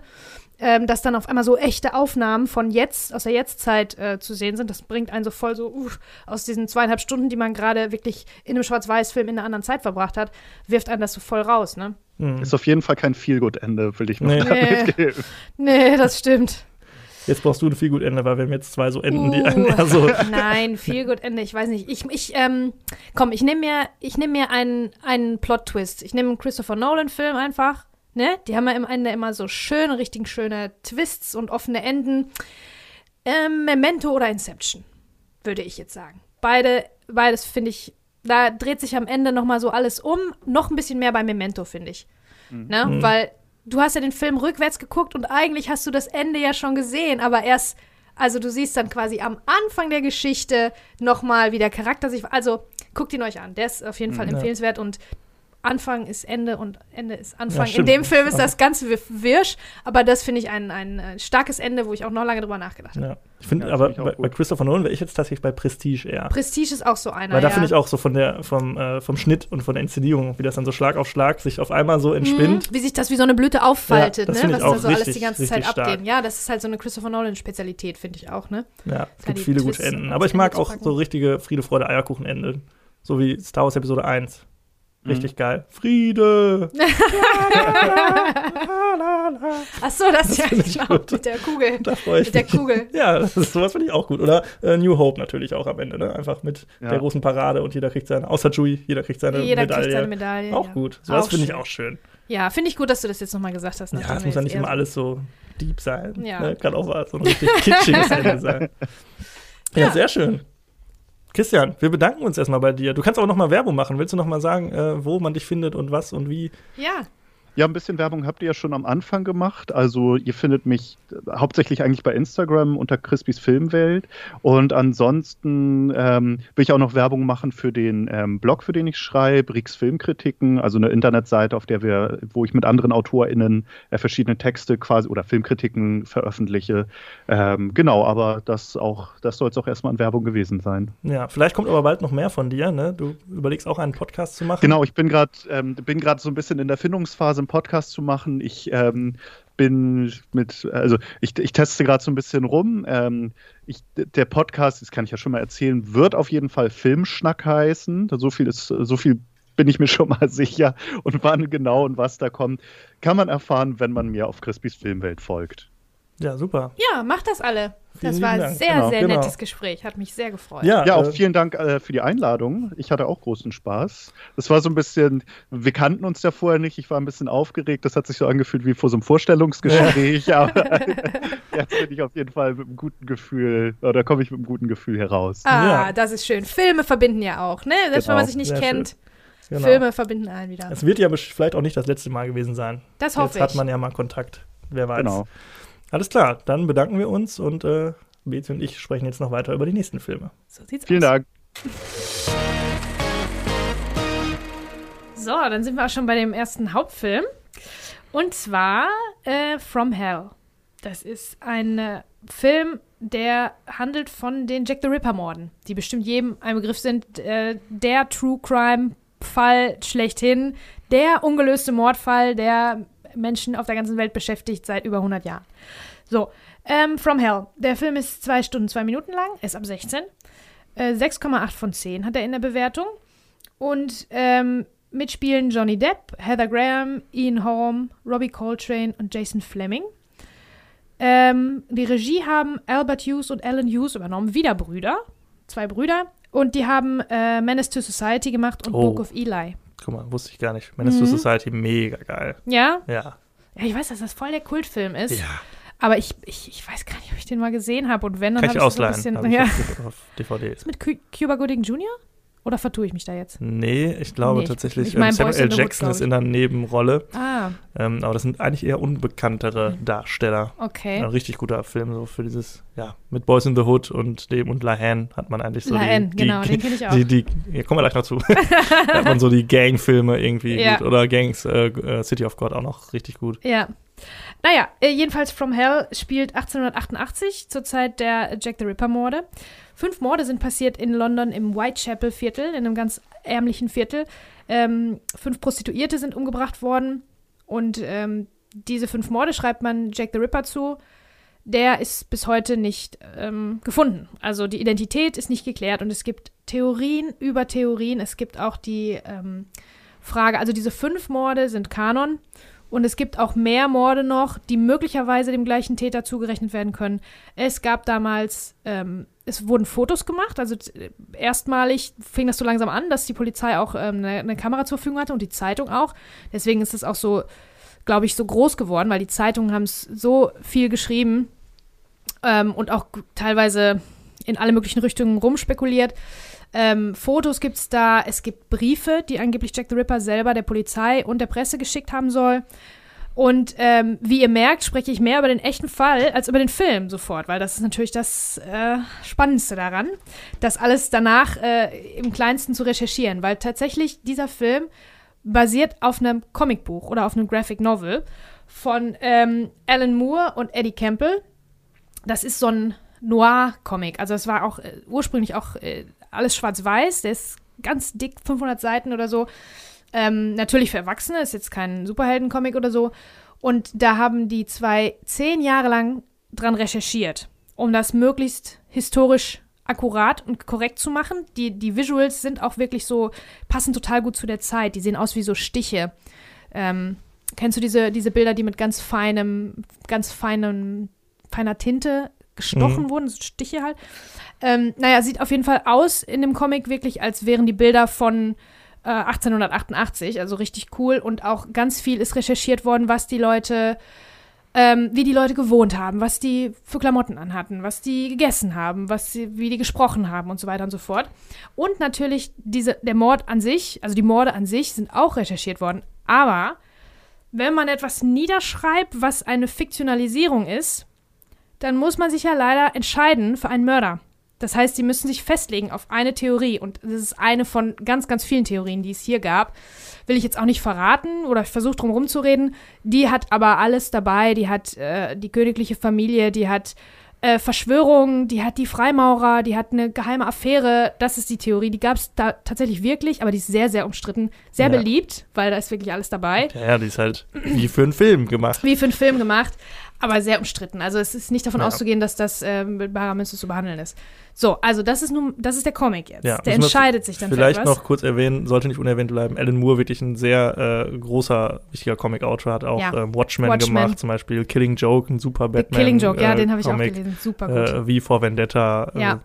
Er hat auch immer gesagt, der findet seine, äh, also er hat sich immer zurückgezogen aus diversen Verfilmungen von seinen Werken, der, weil der findet, er ist, sein Medium ist der Comic ja. Und nirgendwo anders kann die Geschichte funktionieren. Ja. Und meistens hat er damit auch ja. Recht die Liga gehabt. der außergewöhnlichen Gentlemen. So, genau, zum Beispiel. ja. Und ähm, das muss man dann halt auch akzeptieren, dass das unterschiedliche Medien sind und der ist wirklich der absolute, ein ganz großer Künstler in seinem Medium. Wirklich ja. toll. Ne? Also das kann ich euch nur empfehlen. The Killing Joke zum Beispiel ist wirklich super gut. Ähm, so, da, also das ist jetzt der Comic. Und jetzt kommt ein Film um die Ecke, der wiederum auch sich auf diesen Comic bezieht, aber nur lose. Also die versuchen, ähm, die Visuals so ein bisschen zu übernehmen, was natürlich schon daran scheitert, dass der Comic ursprünglich schwarz-weiß ist. Und hier gibt es natürlich jetzt bei From Hell gibt's eine Farbgebung, die auch, die auch einfach zu viel ist. Das ist einfach so grell teilweise. Also da komme ich gleich nochmal zu. Naja, jedenfalls, wo wir gerade schon hier in diesem basiert auf, beruht auf, wahre Geschichte und so weiter sind, äh, es ist natürlich jetzt schwierig, weil, es, weil wir von einer Fiktionalisierung reden, von einem echten Fall. Und selbst die, das Material, was es damals gab, weiß man ja nicht, ob es wie, wie, also da sind Bücher ohne Ende drüber geschrieben worden, aber wie sicher sind diese Bücher? Ne? Man muss sich halt dann, wenn man fiktionalisiert, wie gesagt, entscheiden für einen Mörder. Und niemals hat, niemand hat je mit Jack the Ripper gesprochen, niemand weiß, wer es ist. Deswegen ist es immer Spekulation. Und in diesem Film ist es halt auch so.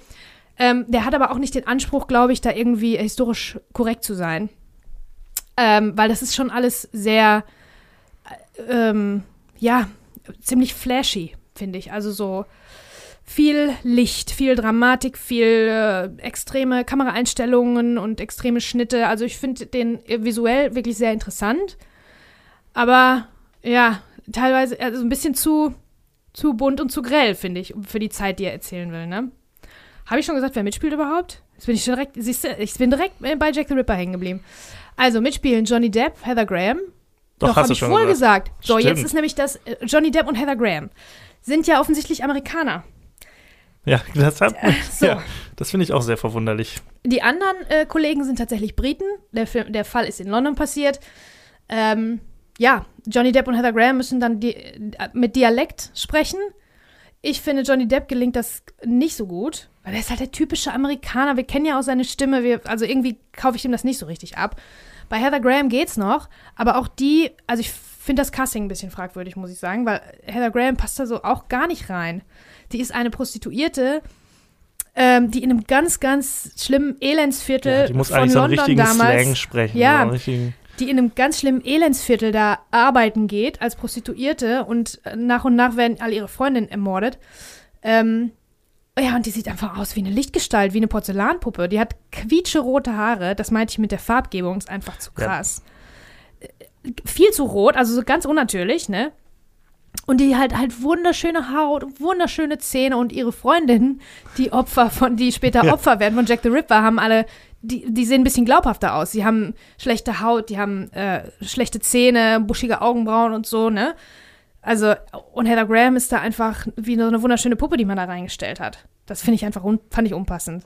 Das Oder? ist, glaube ich, auch die einzige, die nie so eine, sag ich mal, Arbeitsszene bekommt. Genau, Irgendwie, sexuelle ne? Handlung an irgendwem vollziehen, äh, dazu kommt es nicht. Ja.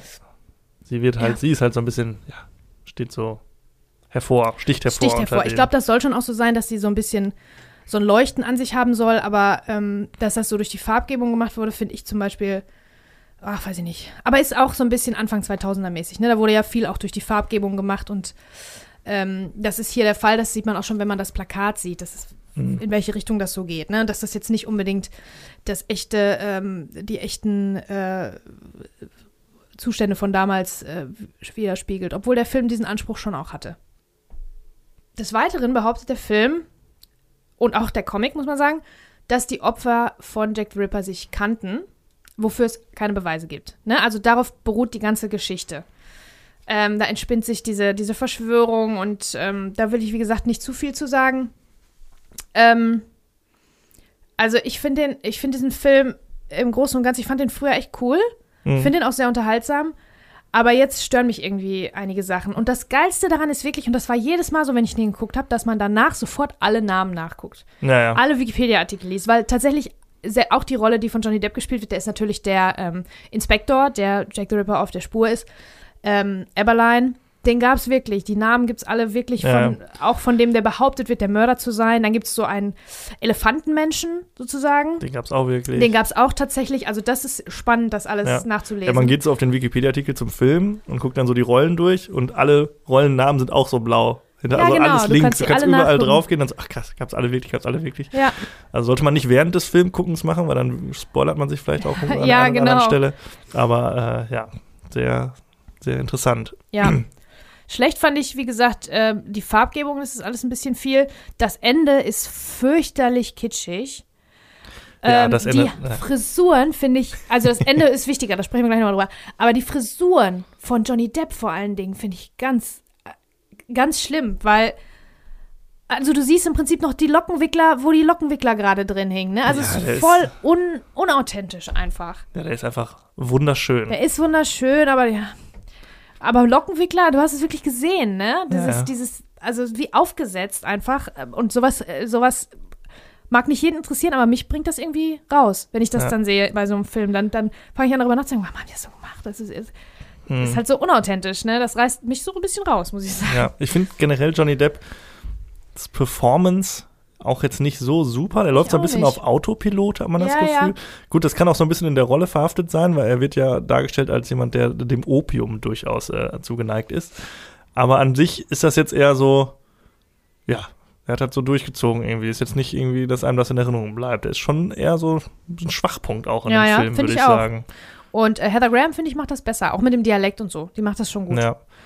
Ähm, ja, und, aber ich meine, ich mag halt diese Zeit eigentlich auch sehr Ja, gerne. Die halt viktorianisches England ist immer interessant, gut. viktorianisches England.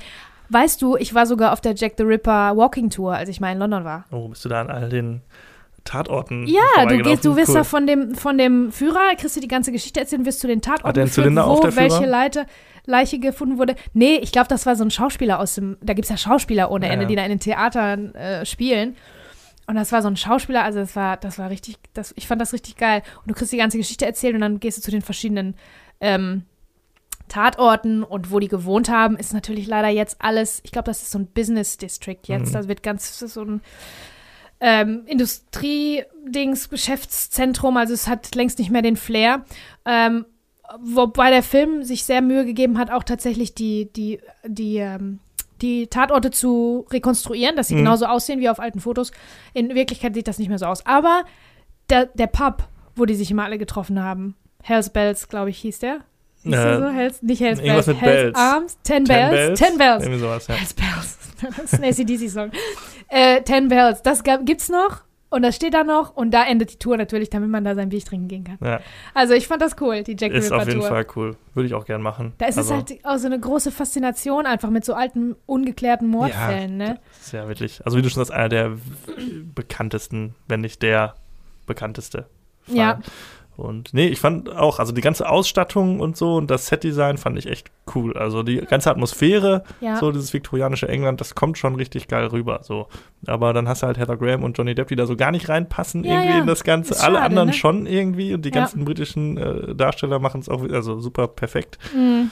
So schade, weil die, es gibt doch so gute britische Schauspieler. Warum muss man, man an Johnny Depp genommen? Ja gut, der war halt heiß damals und Ja, da ja. hat man sich gedacht, komm, das klappt irgendwie. Ich weiß nicht, war der erfolgreich, der Film? Weiß ich gar nicht. Na, nicht so richtig, glaube ich nicht, ne. Nee, ich meine auch nicht. Irgendwie.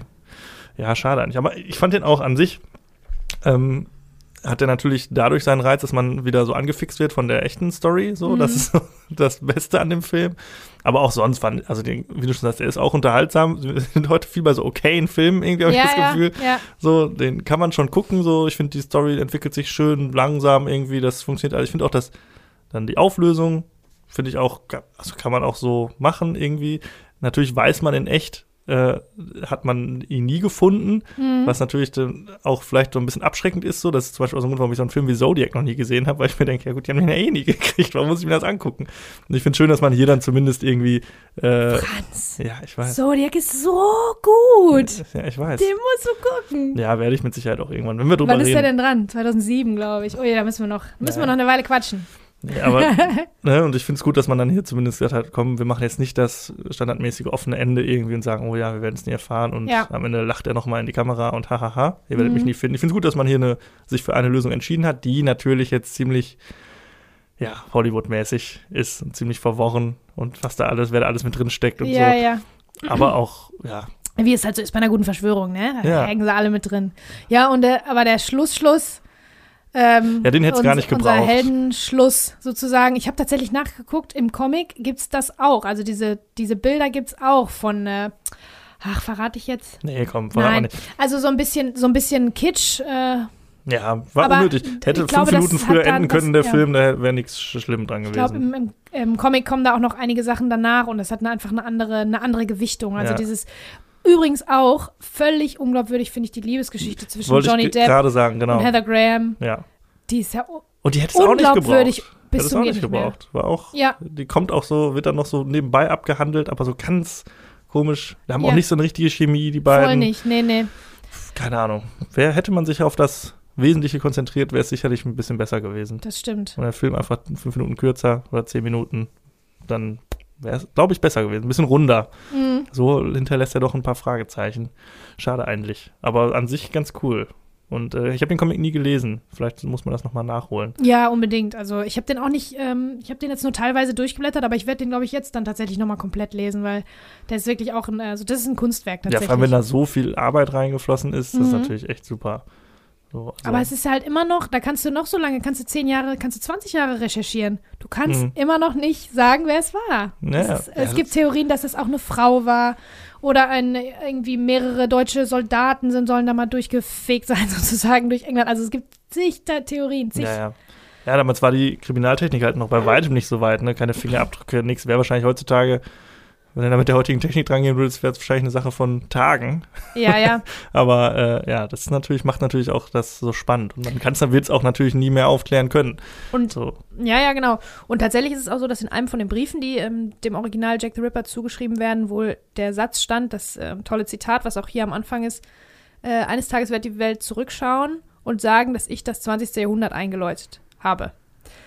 Das hat Jack the Ripper behauptet und ähm, ich glaube, er hat tatsächlich recht behalten, weil für ganz viele Dinge war das maßgeblich. Zum Beispiel, wo du es gerade sagst, ähm, Tatorte und Tatortbegehung und die Art und Weise, wie die, also was die Polizeiarbeit angeht und Spurensicherung, hat da so ein bisschen seinen Weg genommen. Oder auch die Arbeit der Presse hat hier Mhm. nochmal eine ganz große Wendung voll, voll, vollzogen. Und ich meine, das ist ja halt im, im in den Wirren der äh, industriellen, der anfangenden industriellen Revolution ist das passiert. Die Städte werden immer größer, die Menschen kommen dorthin, das Elend wird größer. Und dann treibt sich einfach quasi ein, ein, ein Mörder darum. Ja, das hat auch nur Ne? zur damaligen Zeit hätte das so klappen können, wie es geklappt hat, Genau. wahrscheinlich. Ne? Und das ist, wird auch in dem Film, finde ich, ganz gut nochmal rübergebracht, auch mit, dass die Tatorte, da stehen die Leute so, so Kiebitze stehen da alle so drumrum und gucken da so zu, während die da, oder dann werden mal Sachen weggewischt von, also irgendwelche Schriften von Wänden und so, was heutzutage so auf gar keinen Fall, so alles bleibt genauso, wie es ist und alle Genau. raus und ne, wir gucken ja erstmal. Ja, ja. Das ist schon ganz spannend und gut gemacht, auf jeden Fall. Ja. Auch die, auch die, ähm, wofür er auch maßgeblich war oder, oder das 20. Jahrhundert vielleicht eingeläutet hat, ist auch die Brutalität einfach von seinen Verbrechen. Ne? Mhm. Also äh, bei ganz, für ganz viele Sachen hat dieser Satz seine Richtigkeit behalten. Und apropos Brutalität, der Film ist zwar ab 16, aber der ist wirklich auch äh, sehr, sehr brutal, ne? Sehr grafisch. Ja, das, das finde ich, äh, hat mich so ein bisschen gewundert, weil das ganz lange nicht der Fall ist. So, ich habe die ganze Zeit gedacht, hey, woher hat der jetzt sein FSK 16 Rating hier verdient? So bisher ist das ja alles noch so ziemlich. Und dann so im letzten Drittel, sag ich mal, so es gibt da eine sehr grafische Szene, wo da bin ich, okay, jetzt verstehe ich's. So, äh, und sonst finde ich eigentlich über weite Strecken ist der relativ zahm. Es wird viel angedeutet natürlich. Gut, ab 12 wäre wahrscheinlich trotzdem ein bisschen zu heikel. Ja, Aber, aber, ähm, du, da, da, ich glaube, der Umweg, der da genommen wird, ist zum Beispiel, dass der Autopsiebericht, dass du kein, kein Bild siehst von der Leiche, wie die da auf dem Nee, Tisch es liegt, von der Verletzung und, äh, und die Beschreibung. und die Beschreibung. Die genau. übrigens aus dem echten äh, Autopsiebericht wohl ist. Ja. Tatsächlich. Also das ist halt ganz cool, hier jetzt Sachen zu finden, die wirklich echt waren und welche, die. Ja, zum Beispiel der Brief, den äh, die Polizei auch enthält, der ja from hell gesendet wurde, den gab es Genau. ja auch wirklich. Also viele so ganz kleine Sachen. Also für Leute, die sich da richtig mit auskennen, da reinfuchsen sollen, kannst du da echt auch ganz viel noch finden und entdecken. Also ich Ja. finde auch beim Film hat man sich da durchaus Mühe gegeben, Mhm, das, das, einigermaßen stimmt, hinzukriegen. Das stimmt. Und den einen Mord, den letzten, den hat man sogar ent, äh, entschärft. Also im Film ist er weniger brutal, als er in Wirklichkeit war. Ja. Das muss man sich auch mal vorstellen, ne? dass die, die Fiktion tatsächlich das nicht schafft, so schrecklich zu sein, wie die Wirklichkeit Ja. war. Das Da- ist krass. Ja, das war ja auch so ein bisschen das noch mal krasser an diesen Morden. Und halt auch, dass man äh, zumindest davon ausgeht, dass es sich da um einen Aristokraten oder zumindest einen sehr gebildeten Mörder handelt, so was man ja auch, was vielleicht, wo man es nicht weiß, aber man. das ist diese Theorie jetzt, ne, die hier ähm, propagiert Ja wird. gut, wenn und man sich zwei, die Morde so auch so, aber es gibt auch Theorien, anschaut. dass das wirklich der Metzger war von dem. Ja, kann auch sein, ne? Ne? Auf jeden Fall jemand, der nicht einfach nur so irgendwie das gemacht hat. Wer weiß, wer weiß. Also man kann da wirklich noch mal richtig tief einsteigen. Ja, Aber lösen können wird man es leider nie. Jack the Ripper Podcast machen direkt noch hinten ja, dran. gibt's mit Sicherheit. Ja. So, jetzt kommen wir von einem Serienmörder zum nächsten, könnte man sagen. Und zwar geht es um Pakt der Wölfe. Le Pacte de Loup. Mhm. auf Französisch.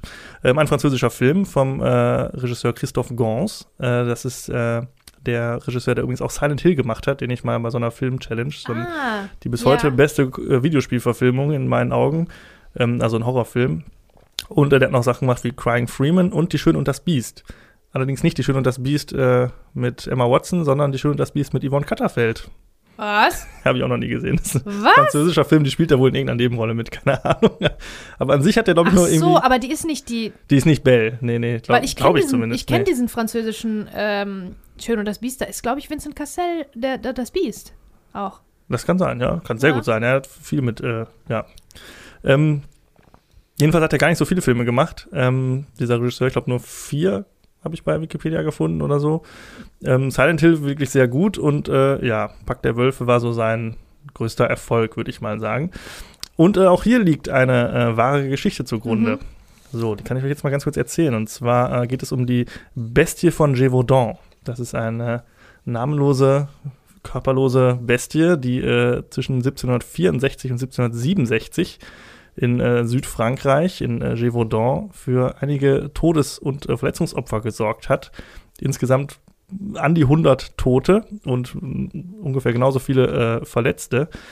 Ähm, das ist eine Bestie, die ging da um und hat ähm, Menschen, ja, auf Feldern, in Wäldern, teilweise auch in Städten angefallen und äh, zerfleischt, enthauptet teilweise. Also richtig schlimme Übergriffe waren das da.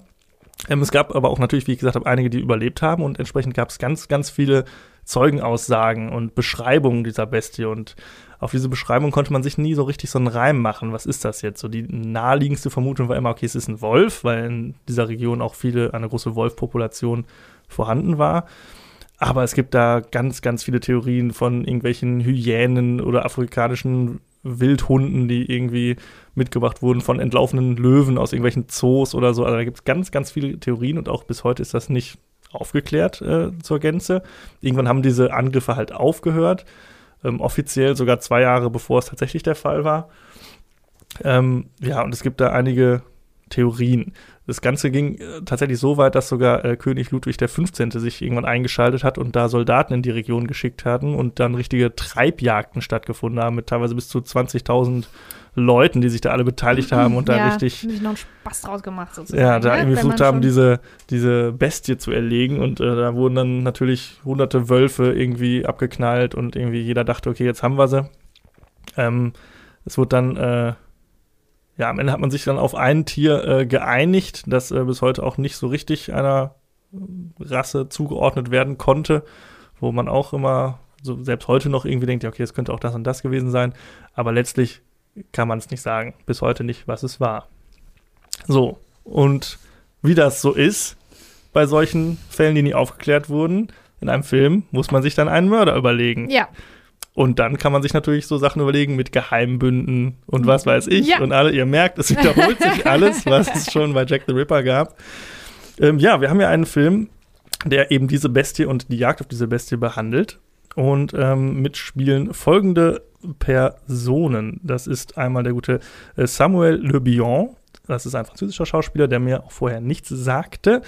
Ähm, der spielt, äh, hat zum Beispiel auch noch in Frontiers mitgespielt und Public Enemy Number One. Das sind jetzt alles englischsprachige Titel, sind aber alles französische Filme.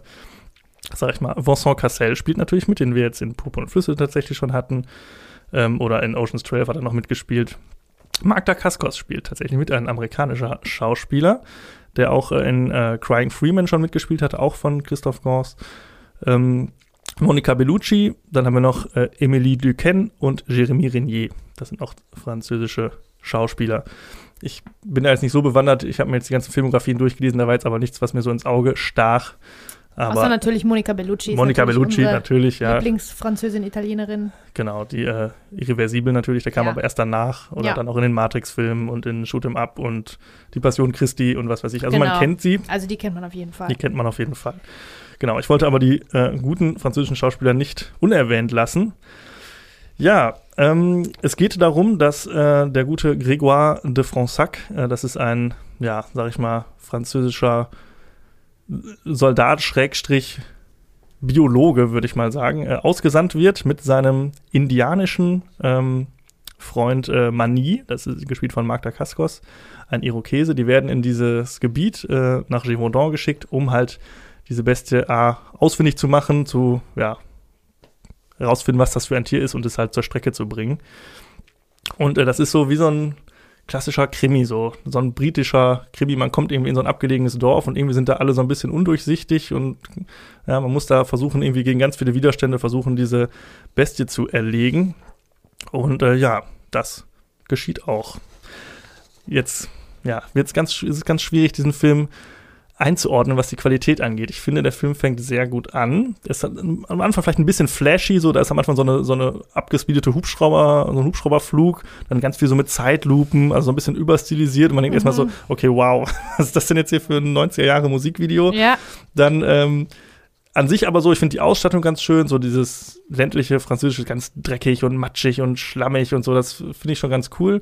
Die Action-Szenen, da ist halt so auch sehr viel mit Martial Arts dabei, wo man Ja. sich erstmal denkt, what? Was was? ist das denn jetzt? Aber Marc Dacascos, ja, als äh, von seinem, glaube ich, Vater ausgebildeter Kampfkünstler, äh, liefert da ja spektakuläre Szenen. Aber das ist doch, glaube ich, im Einstieg, also ganz am Anfang schon, weil da habe ich nämlich schon gedacht, direkt am was? Anfang, ja, ziemlich am Anfang. warum machen die Martial Arts im Frankreich von 1776 oder wo, Ja. was auch immer? Also, hä? Also da muss Ja. man sich dann auch drauf einlassen. Da ne, muss man sich irgendwie. drauf einlassen. So, dann kann man aber sagen, okay, der Film äh, in der Folge ähm, kreiert dann eine, finde ich, ganz gute Atmosphäre, so, das kommt alles ganz gut rüber. Wie gesagt, die Kostüme sind super. So, diese ganze Zeit ist ja auch schon sehr spannend. So, das war so Aufklärungszeit, kurz vor der Französischen Revolution und so, glaube ich. Und ähm, ja, es ist schon ganz gut rübergebracht. Und ähm, das Problem an dem Film ist, dass irgendwann die Bestie da zu sehen sein wird. Oder ja, revealed wird, sage ich mal. Mhm. Ähm, Steven Spielberg hat das bei ähm, Der Weiße Hai ganz gut gemacht, indem er das möglichst lange herausgezögert hat. Ja. So, dass man immer nur so, ja, die Haiflosse gesehen hat oder Genau, ne, oder weil er wusste, der. Hai sieht kacke aus, Weil er wusste, den okay, sieht. Deswegen den ganz sieht. versuchen wir den nicht zu sehen. Genau. Ja, das hätte man hier vielleicht besser auch gemacht. Das passiert, also der Film ist knapp über zwei Stunden lang und das passiert schon so zur Hälfte, dass wir die Bestie dann in voller Gestalt sehen. Und es ist tatsächlich eine Bestie, sag ich mal. Es ist, wird zwar eine Erklärung geliefert, aber es ist wirklich eine, ein unbekanntes Tier aus Afrika in dem Fall, das auch noch irgendwie mit Rüstung ausgestattet ist und so. Also das Creature-Design ist jetzt nicht so mega gut. Und das größte Problem daran ist tatsächlich, dass sie ein Großteil äh, computeranimiert ist. Mhm. Und das war damals schon scheiße, sah das aus. Und das sieht heutzutage auch richtig scheiße aus. Und das Mhm. ist leider, leider sehr schade, finde ich, weil der Film fängt an und er hat eigentlich alles, wo man sagen kann, ja, doch, das könnte sich in eine gute Richtung entwickeln. Und hinten raus reicht es dann vielleicht nur zu einem Guilty Pleasure. So habe ich Mhm. das Gefühl. Also ich finde den eigentlich gut, den Film, aber ich kann it can't be unseen. So, kann, ich kann dieses Monster-Design leider nicht, dem kann ich nicht so viel abgewinnen Ja, natürlich hat er einen sehr eigenwilligen Stil, so mit diesen Martial Arts und auch am Ende wird es dann alles so ziemlich actionmäßig irgendwie und auch die Auflösung wird dann so überkompliziert am Ende mit ja und der Vatikan und hier und da und alles und Geheimbünde ja und schieß mich eigenwillig durch. ist auf jeden Fall auf jeden Fall ein gutes, guter Begriff dafür. Ja, das ist, äh, da wird er dann so ein bisschen, will er zu viel und dann ist auch, da ist auch eine Liebesgeschichte drin, die auch es nicht unbedingt gebraucht hätte, die auch nicht so richtig funktioniert. Also viele Parallelen zu From Hell ja tatsächlich. stimmt. Und am ähm, Ende, ja, reicht's für mich höchstens zu einem Guilty Pleasure. Ähm, aber ja, es wäre mehr drin gewesen, würde ich sagen. Ja. Es ist lustig, dass du sagst, es wäre mehr drin gewesen, weil ich habe das Gefühl, in diesen übrigens zweieinhalb Stunden, die da lang ist, war schon ja, okay. so viel drin, dass kannst du kannst doch nicht einfach, also ja, kannst du, aber mich hat das nicht gecatcht, das alles zusammenzumischen, in so einen großen Topf zu rühren. Was für eine Suppe aus Martial Arts, Verschwörungen, Visuals. Manchmal hat er noch so irgendwelche Visionen. Ja, ja. Und die sind dann so Comic-Cartoonesk irgendwie zusammengefügt. Da, sind, da werden dann so, so komische 300-mäßige Visuals benutzt. Ist lustig, haben wir Äh, auch so gerade nicht bei From. Hell gesagt. Da gibt es ja auch diese Visionen. Ja, ja, Aber aber, egal. Na, aber äh, und dann, also dann ist es zwar manchmal so ein bisschen cartoonisch, dann rennen die die ganze Zeit da rum und jagen das Tier und äh, pfeifen sich irgendwelche Pilze rein. Ähm, dann gibt's noch, es gibt nicht eine Liebesgeschichte, eigentlich gibt es, also ich weiß nicht, ob das als Liebesgeschichte durchgeht, weil dieser Hauptcharakter, Ja, der voll ist- unsympathisch ist und auch ganz schlimme Haare hat, was mich fertig macht, ja, der jagt die ganze Zeit so einer, so einer netten, freundlichen äh, Dame aus hohem Hause hinterher und geht deswegen, äh, geht gleich, zeitgleich abends aber immer in Puff. Ja, zu Monica ja, Bellucci. Zu Monica Bellucci. mit der ja, er auch hallo? dann eine, eine viel bessere Chemie tatsächlich irgendwie entwickelt. Ja, was soll das? Was soll ich denn jetzt, wie, wie soll das denn meine Sympathien jetzt irgendwie, äh, also Das ich meine, sollen sie alle machen, was sie wollen, aber du bist ja dann in keine von den beiden Geschichten besonders, ähm, steckst du ja. ja. besonders drin, weil die eine komisch, weißt du ne? genau, okay, der, der, der geht in den Puff und bezahlt die, sollen sie machen, ähm, aber wo soll denn die, die tiefe äh, Verbindung herkommen, wenn er dann am nächsten Morgen wieder der anderen hinterher äh, reitet und die Dialoge sind auch so tierisch lang. Natürlich sind sie in so ein bisschen altertümlicher Sprache, wo ich auch denke, für welches Publikum ist das denn gedacht? Weil Leute, die Martial Arts äh, in Kostümen und Bestien äh, mögen, denen ist möglicherweise dieser Dialog viel zu sperrig und viel zu, ähm, ja, viel zu altmodisch, ne? Und dann verstehst du das auch teilweise nicht inhaltlich, was da abgeht, ne? Mit wie dann hinterher der Plot sich nochmal dreht, Verschwörungen und Vatikan und keine Ahnung was. Das versteht man dann ja gar nicht. Ich hätte gedacht, das ist jetzt, okay, am Anfang habe ich gedacht, nach fünf Minuten, okay, also es ist ein Actionfilm. Es ist für Leute gemacht, die Bock haben auf Martial Arts, auf Action, Und auf dann geht er so ganz auf die Bremse auf genau, einmal. auf einmal bremst er und dann bist du irgendwie zehn Minuten da bei Hofe. Ja. Und die Kostüme übrigens sind, äh, ja, viel und pompös und ganz, ganz mehr ist mehr. Aber ähm, gut sind die auch nicht. Ne? Die sind auch voll 2000er-mäßig, viel zu grell. Ähm, das ist Materialien dabei, das merkst du, das ist alles, un also ich glaube das alles überhaupt nicht. Ne? Mhm. Ganz schlechte Perücken machen mich ja total fertig. Haben alle quasi an, bis auf die Ladies. Ähm, ja, und der Mark Damaskus, der Da, da Kaskus, Kaskas, ja. Der finde ich war ist noch ein Lichtblick in der ganzen Nummer, Ja, weil der man weiß, warum toll. der man weiß, warum der da ist und was man von dem zu halten hat. Und er spricht nicht so viel. Der ist einfach der stille starke sozusagen Ja. und das finde ich gut, das kaufe ich dem ab und so, aber der Haupt die Hauptfigur ist ja so unsympathisch. Wie soll ich dem denn jetzt so zweieinhalb Stunden noch, äh, wie soll ich denn zweieinhalb Stunden bei dem bleiben? ja. Aber vielleicht ist, französische Filme sind ja auch immer ein bisschen, manchmal ein bisschen mehr kinky, so irgendwie, ne? Die machen da ja auch irgendwelche, weiß ich nicht. Die gehen auch in Swingerclubs und keine Ahnung. Franzosen sind einfach auch ein bisschen offener vielleicht, keine Ahnung. Vielleicht ist das okay, dass er die eine liebt und aber jeden Abend in den Puff geht. Das habe ich auch überhaupt Vielleicht ist das okay. Das fand ich ganz, vielleicht ganz muss ich das einfach so äh, in Kauf nehmen. Ja, aber Ganz, also, interessanterweise ähm, war das ja auch ein Film, der auch unter anderem in Amerika sehr erfolgreich war. Ich habe da mal mich ein bisschen umgeschaut und zwar ist der ähm, zuerst in 21 Kinos gestartet und nach einer Woche war der so erfolgreich, dass er direkt in 107 Kinos war und in der Spitzenzeit sogar in über 400. das freut mich natürlich äh, Und, äh, immer für, einen- für einen europäischen Film. Von, Ja. Das freut mich auf jeden Hat sogar in die Top 10 geschafft äh, nach vier Wochen und insgesamt 17 Wochen äh, war er äh, in, im Kino und er hat bei einem Budget von knapp 30 Millionen Euro, was schon auch nicht wenig ist, hat er äh, 70 Millionen eingespielt weltweit. Also war auch wirklich ein großer, großer Erfolg, Ja. kann man sagen. Also das gönne ich ihm auf jeden Fall. Ne? Ich will immer nichts Böses und europäische Filme, die erfolgreich sind im, in Hollywood, finde ich natürlich klasse. Ich frage mich aber, warum, für wen? Wer sind die Leute, die den sich angeguckt haben und den toll fanden? Weil diese Kombination ja. ist halt so schwierig. Genau, diese Mischung Ja, ist so schwierig. Ne? Also du findest auf jeden Fall das Publikum für, für die äh, Martial Arts Action ähm, Seite. Du findest auch Publikum für so einen Kostümfilm mit äh, großen Dialogen und am königlichen Hof und so. Das ist aber ganz, ganz selten das gleiche Publikum. Das, das weißt du. Aber vielleicht ist es, war das auch ähm, vielleicht war das gerade deshalb auch in Amerika so interessant, weil das so vermeintlich Historienfilm irgendwie so ah, Genau. altes Europa und so, aber dann Ja. trotzdem mit so Action angereichert irgendwie. genau. Vielleicht fanden die Leute das dann auch ein bisschen, ein bisschen erfrischend. Die jetzt ja, nicht zugänglich So vielleicht auch Ja. irgendwie, ne? Ja, ja. Ja, also ist wirklich ganz, ganz komischer Mischmasch. Ähm, die Action ist okay, das ist häufig ein bisschen zu viel Zeitlupe, finde ich so. Aber ansonsten, gut, Ach es ist so. mir immer lieber, als wenn das so ganz, ganz schnell geschnitten ist. Aber die machen ja auch, es ist, als hätten die äh, die Funktion Time Warp entdeckt. Ne? Als hätten die im Schnitt, als hätte der Cutter gesagt, oh, guck mal hier, ich habe was Geiles gefunden. Time Warp, dass du dann, das ist, wenn du Szenen ähm, anspeedest und dann wieder in Ja, so Echtzeit Rampe laufen quasi. lässt, wie so eine Rampe baust.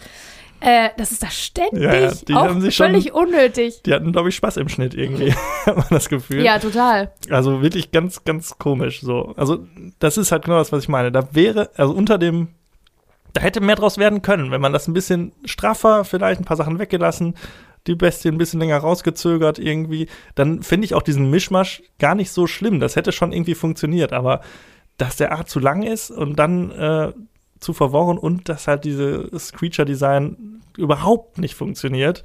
Also ich finde ehrlich gesagt die Hauptfigur noch viel schlimmer. Das stört mich viel mehr, als wie die Ja. Kreatur aussieht. Also ganz, dem kann ich nicht äh, folgen. Ja, hätte Naja, man da eine der Damen weggelassen, würde, hätte das, glaube ich, schon besser geklappt. Ja, ja, So, also ne, einfach ein bisschen einkürzen, Liebesgeschichte weglassen oder wirklich vernünftig erzählen. Mhm. Und dann hätte das schon, glaube ich, besser funktioniert. Also ich glaube, der hatte schon, und bei dem Budget hatte der natürlich auch wirklich die Möglichkeiten, das richtig geil zu machen. Er hat dann tatsächlich nicht so geklappt. Zu viel gewollt, glaube ich. Und das ist das. Interessante, weil auch ähm, bei Silent Hill vom gleichen Regisseur, den ich ja sehr mag, der hat auch am Anfang so eine geile Atmosphäre die ganze Zeit.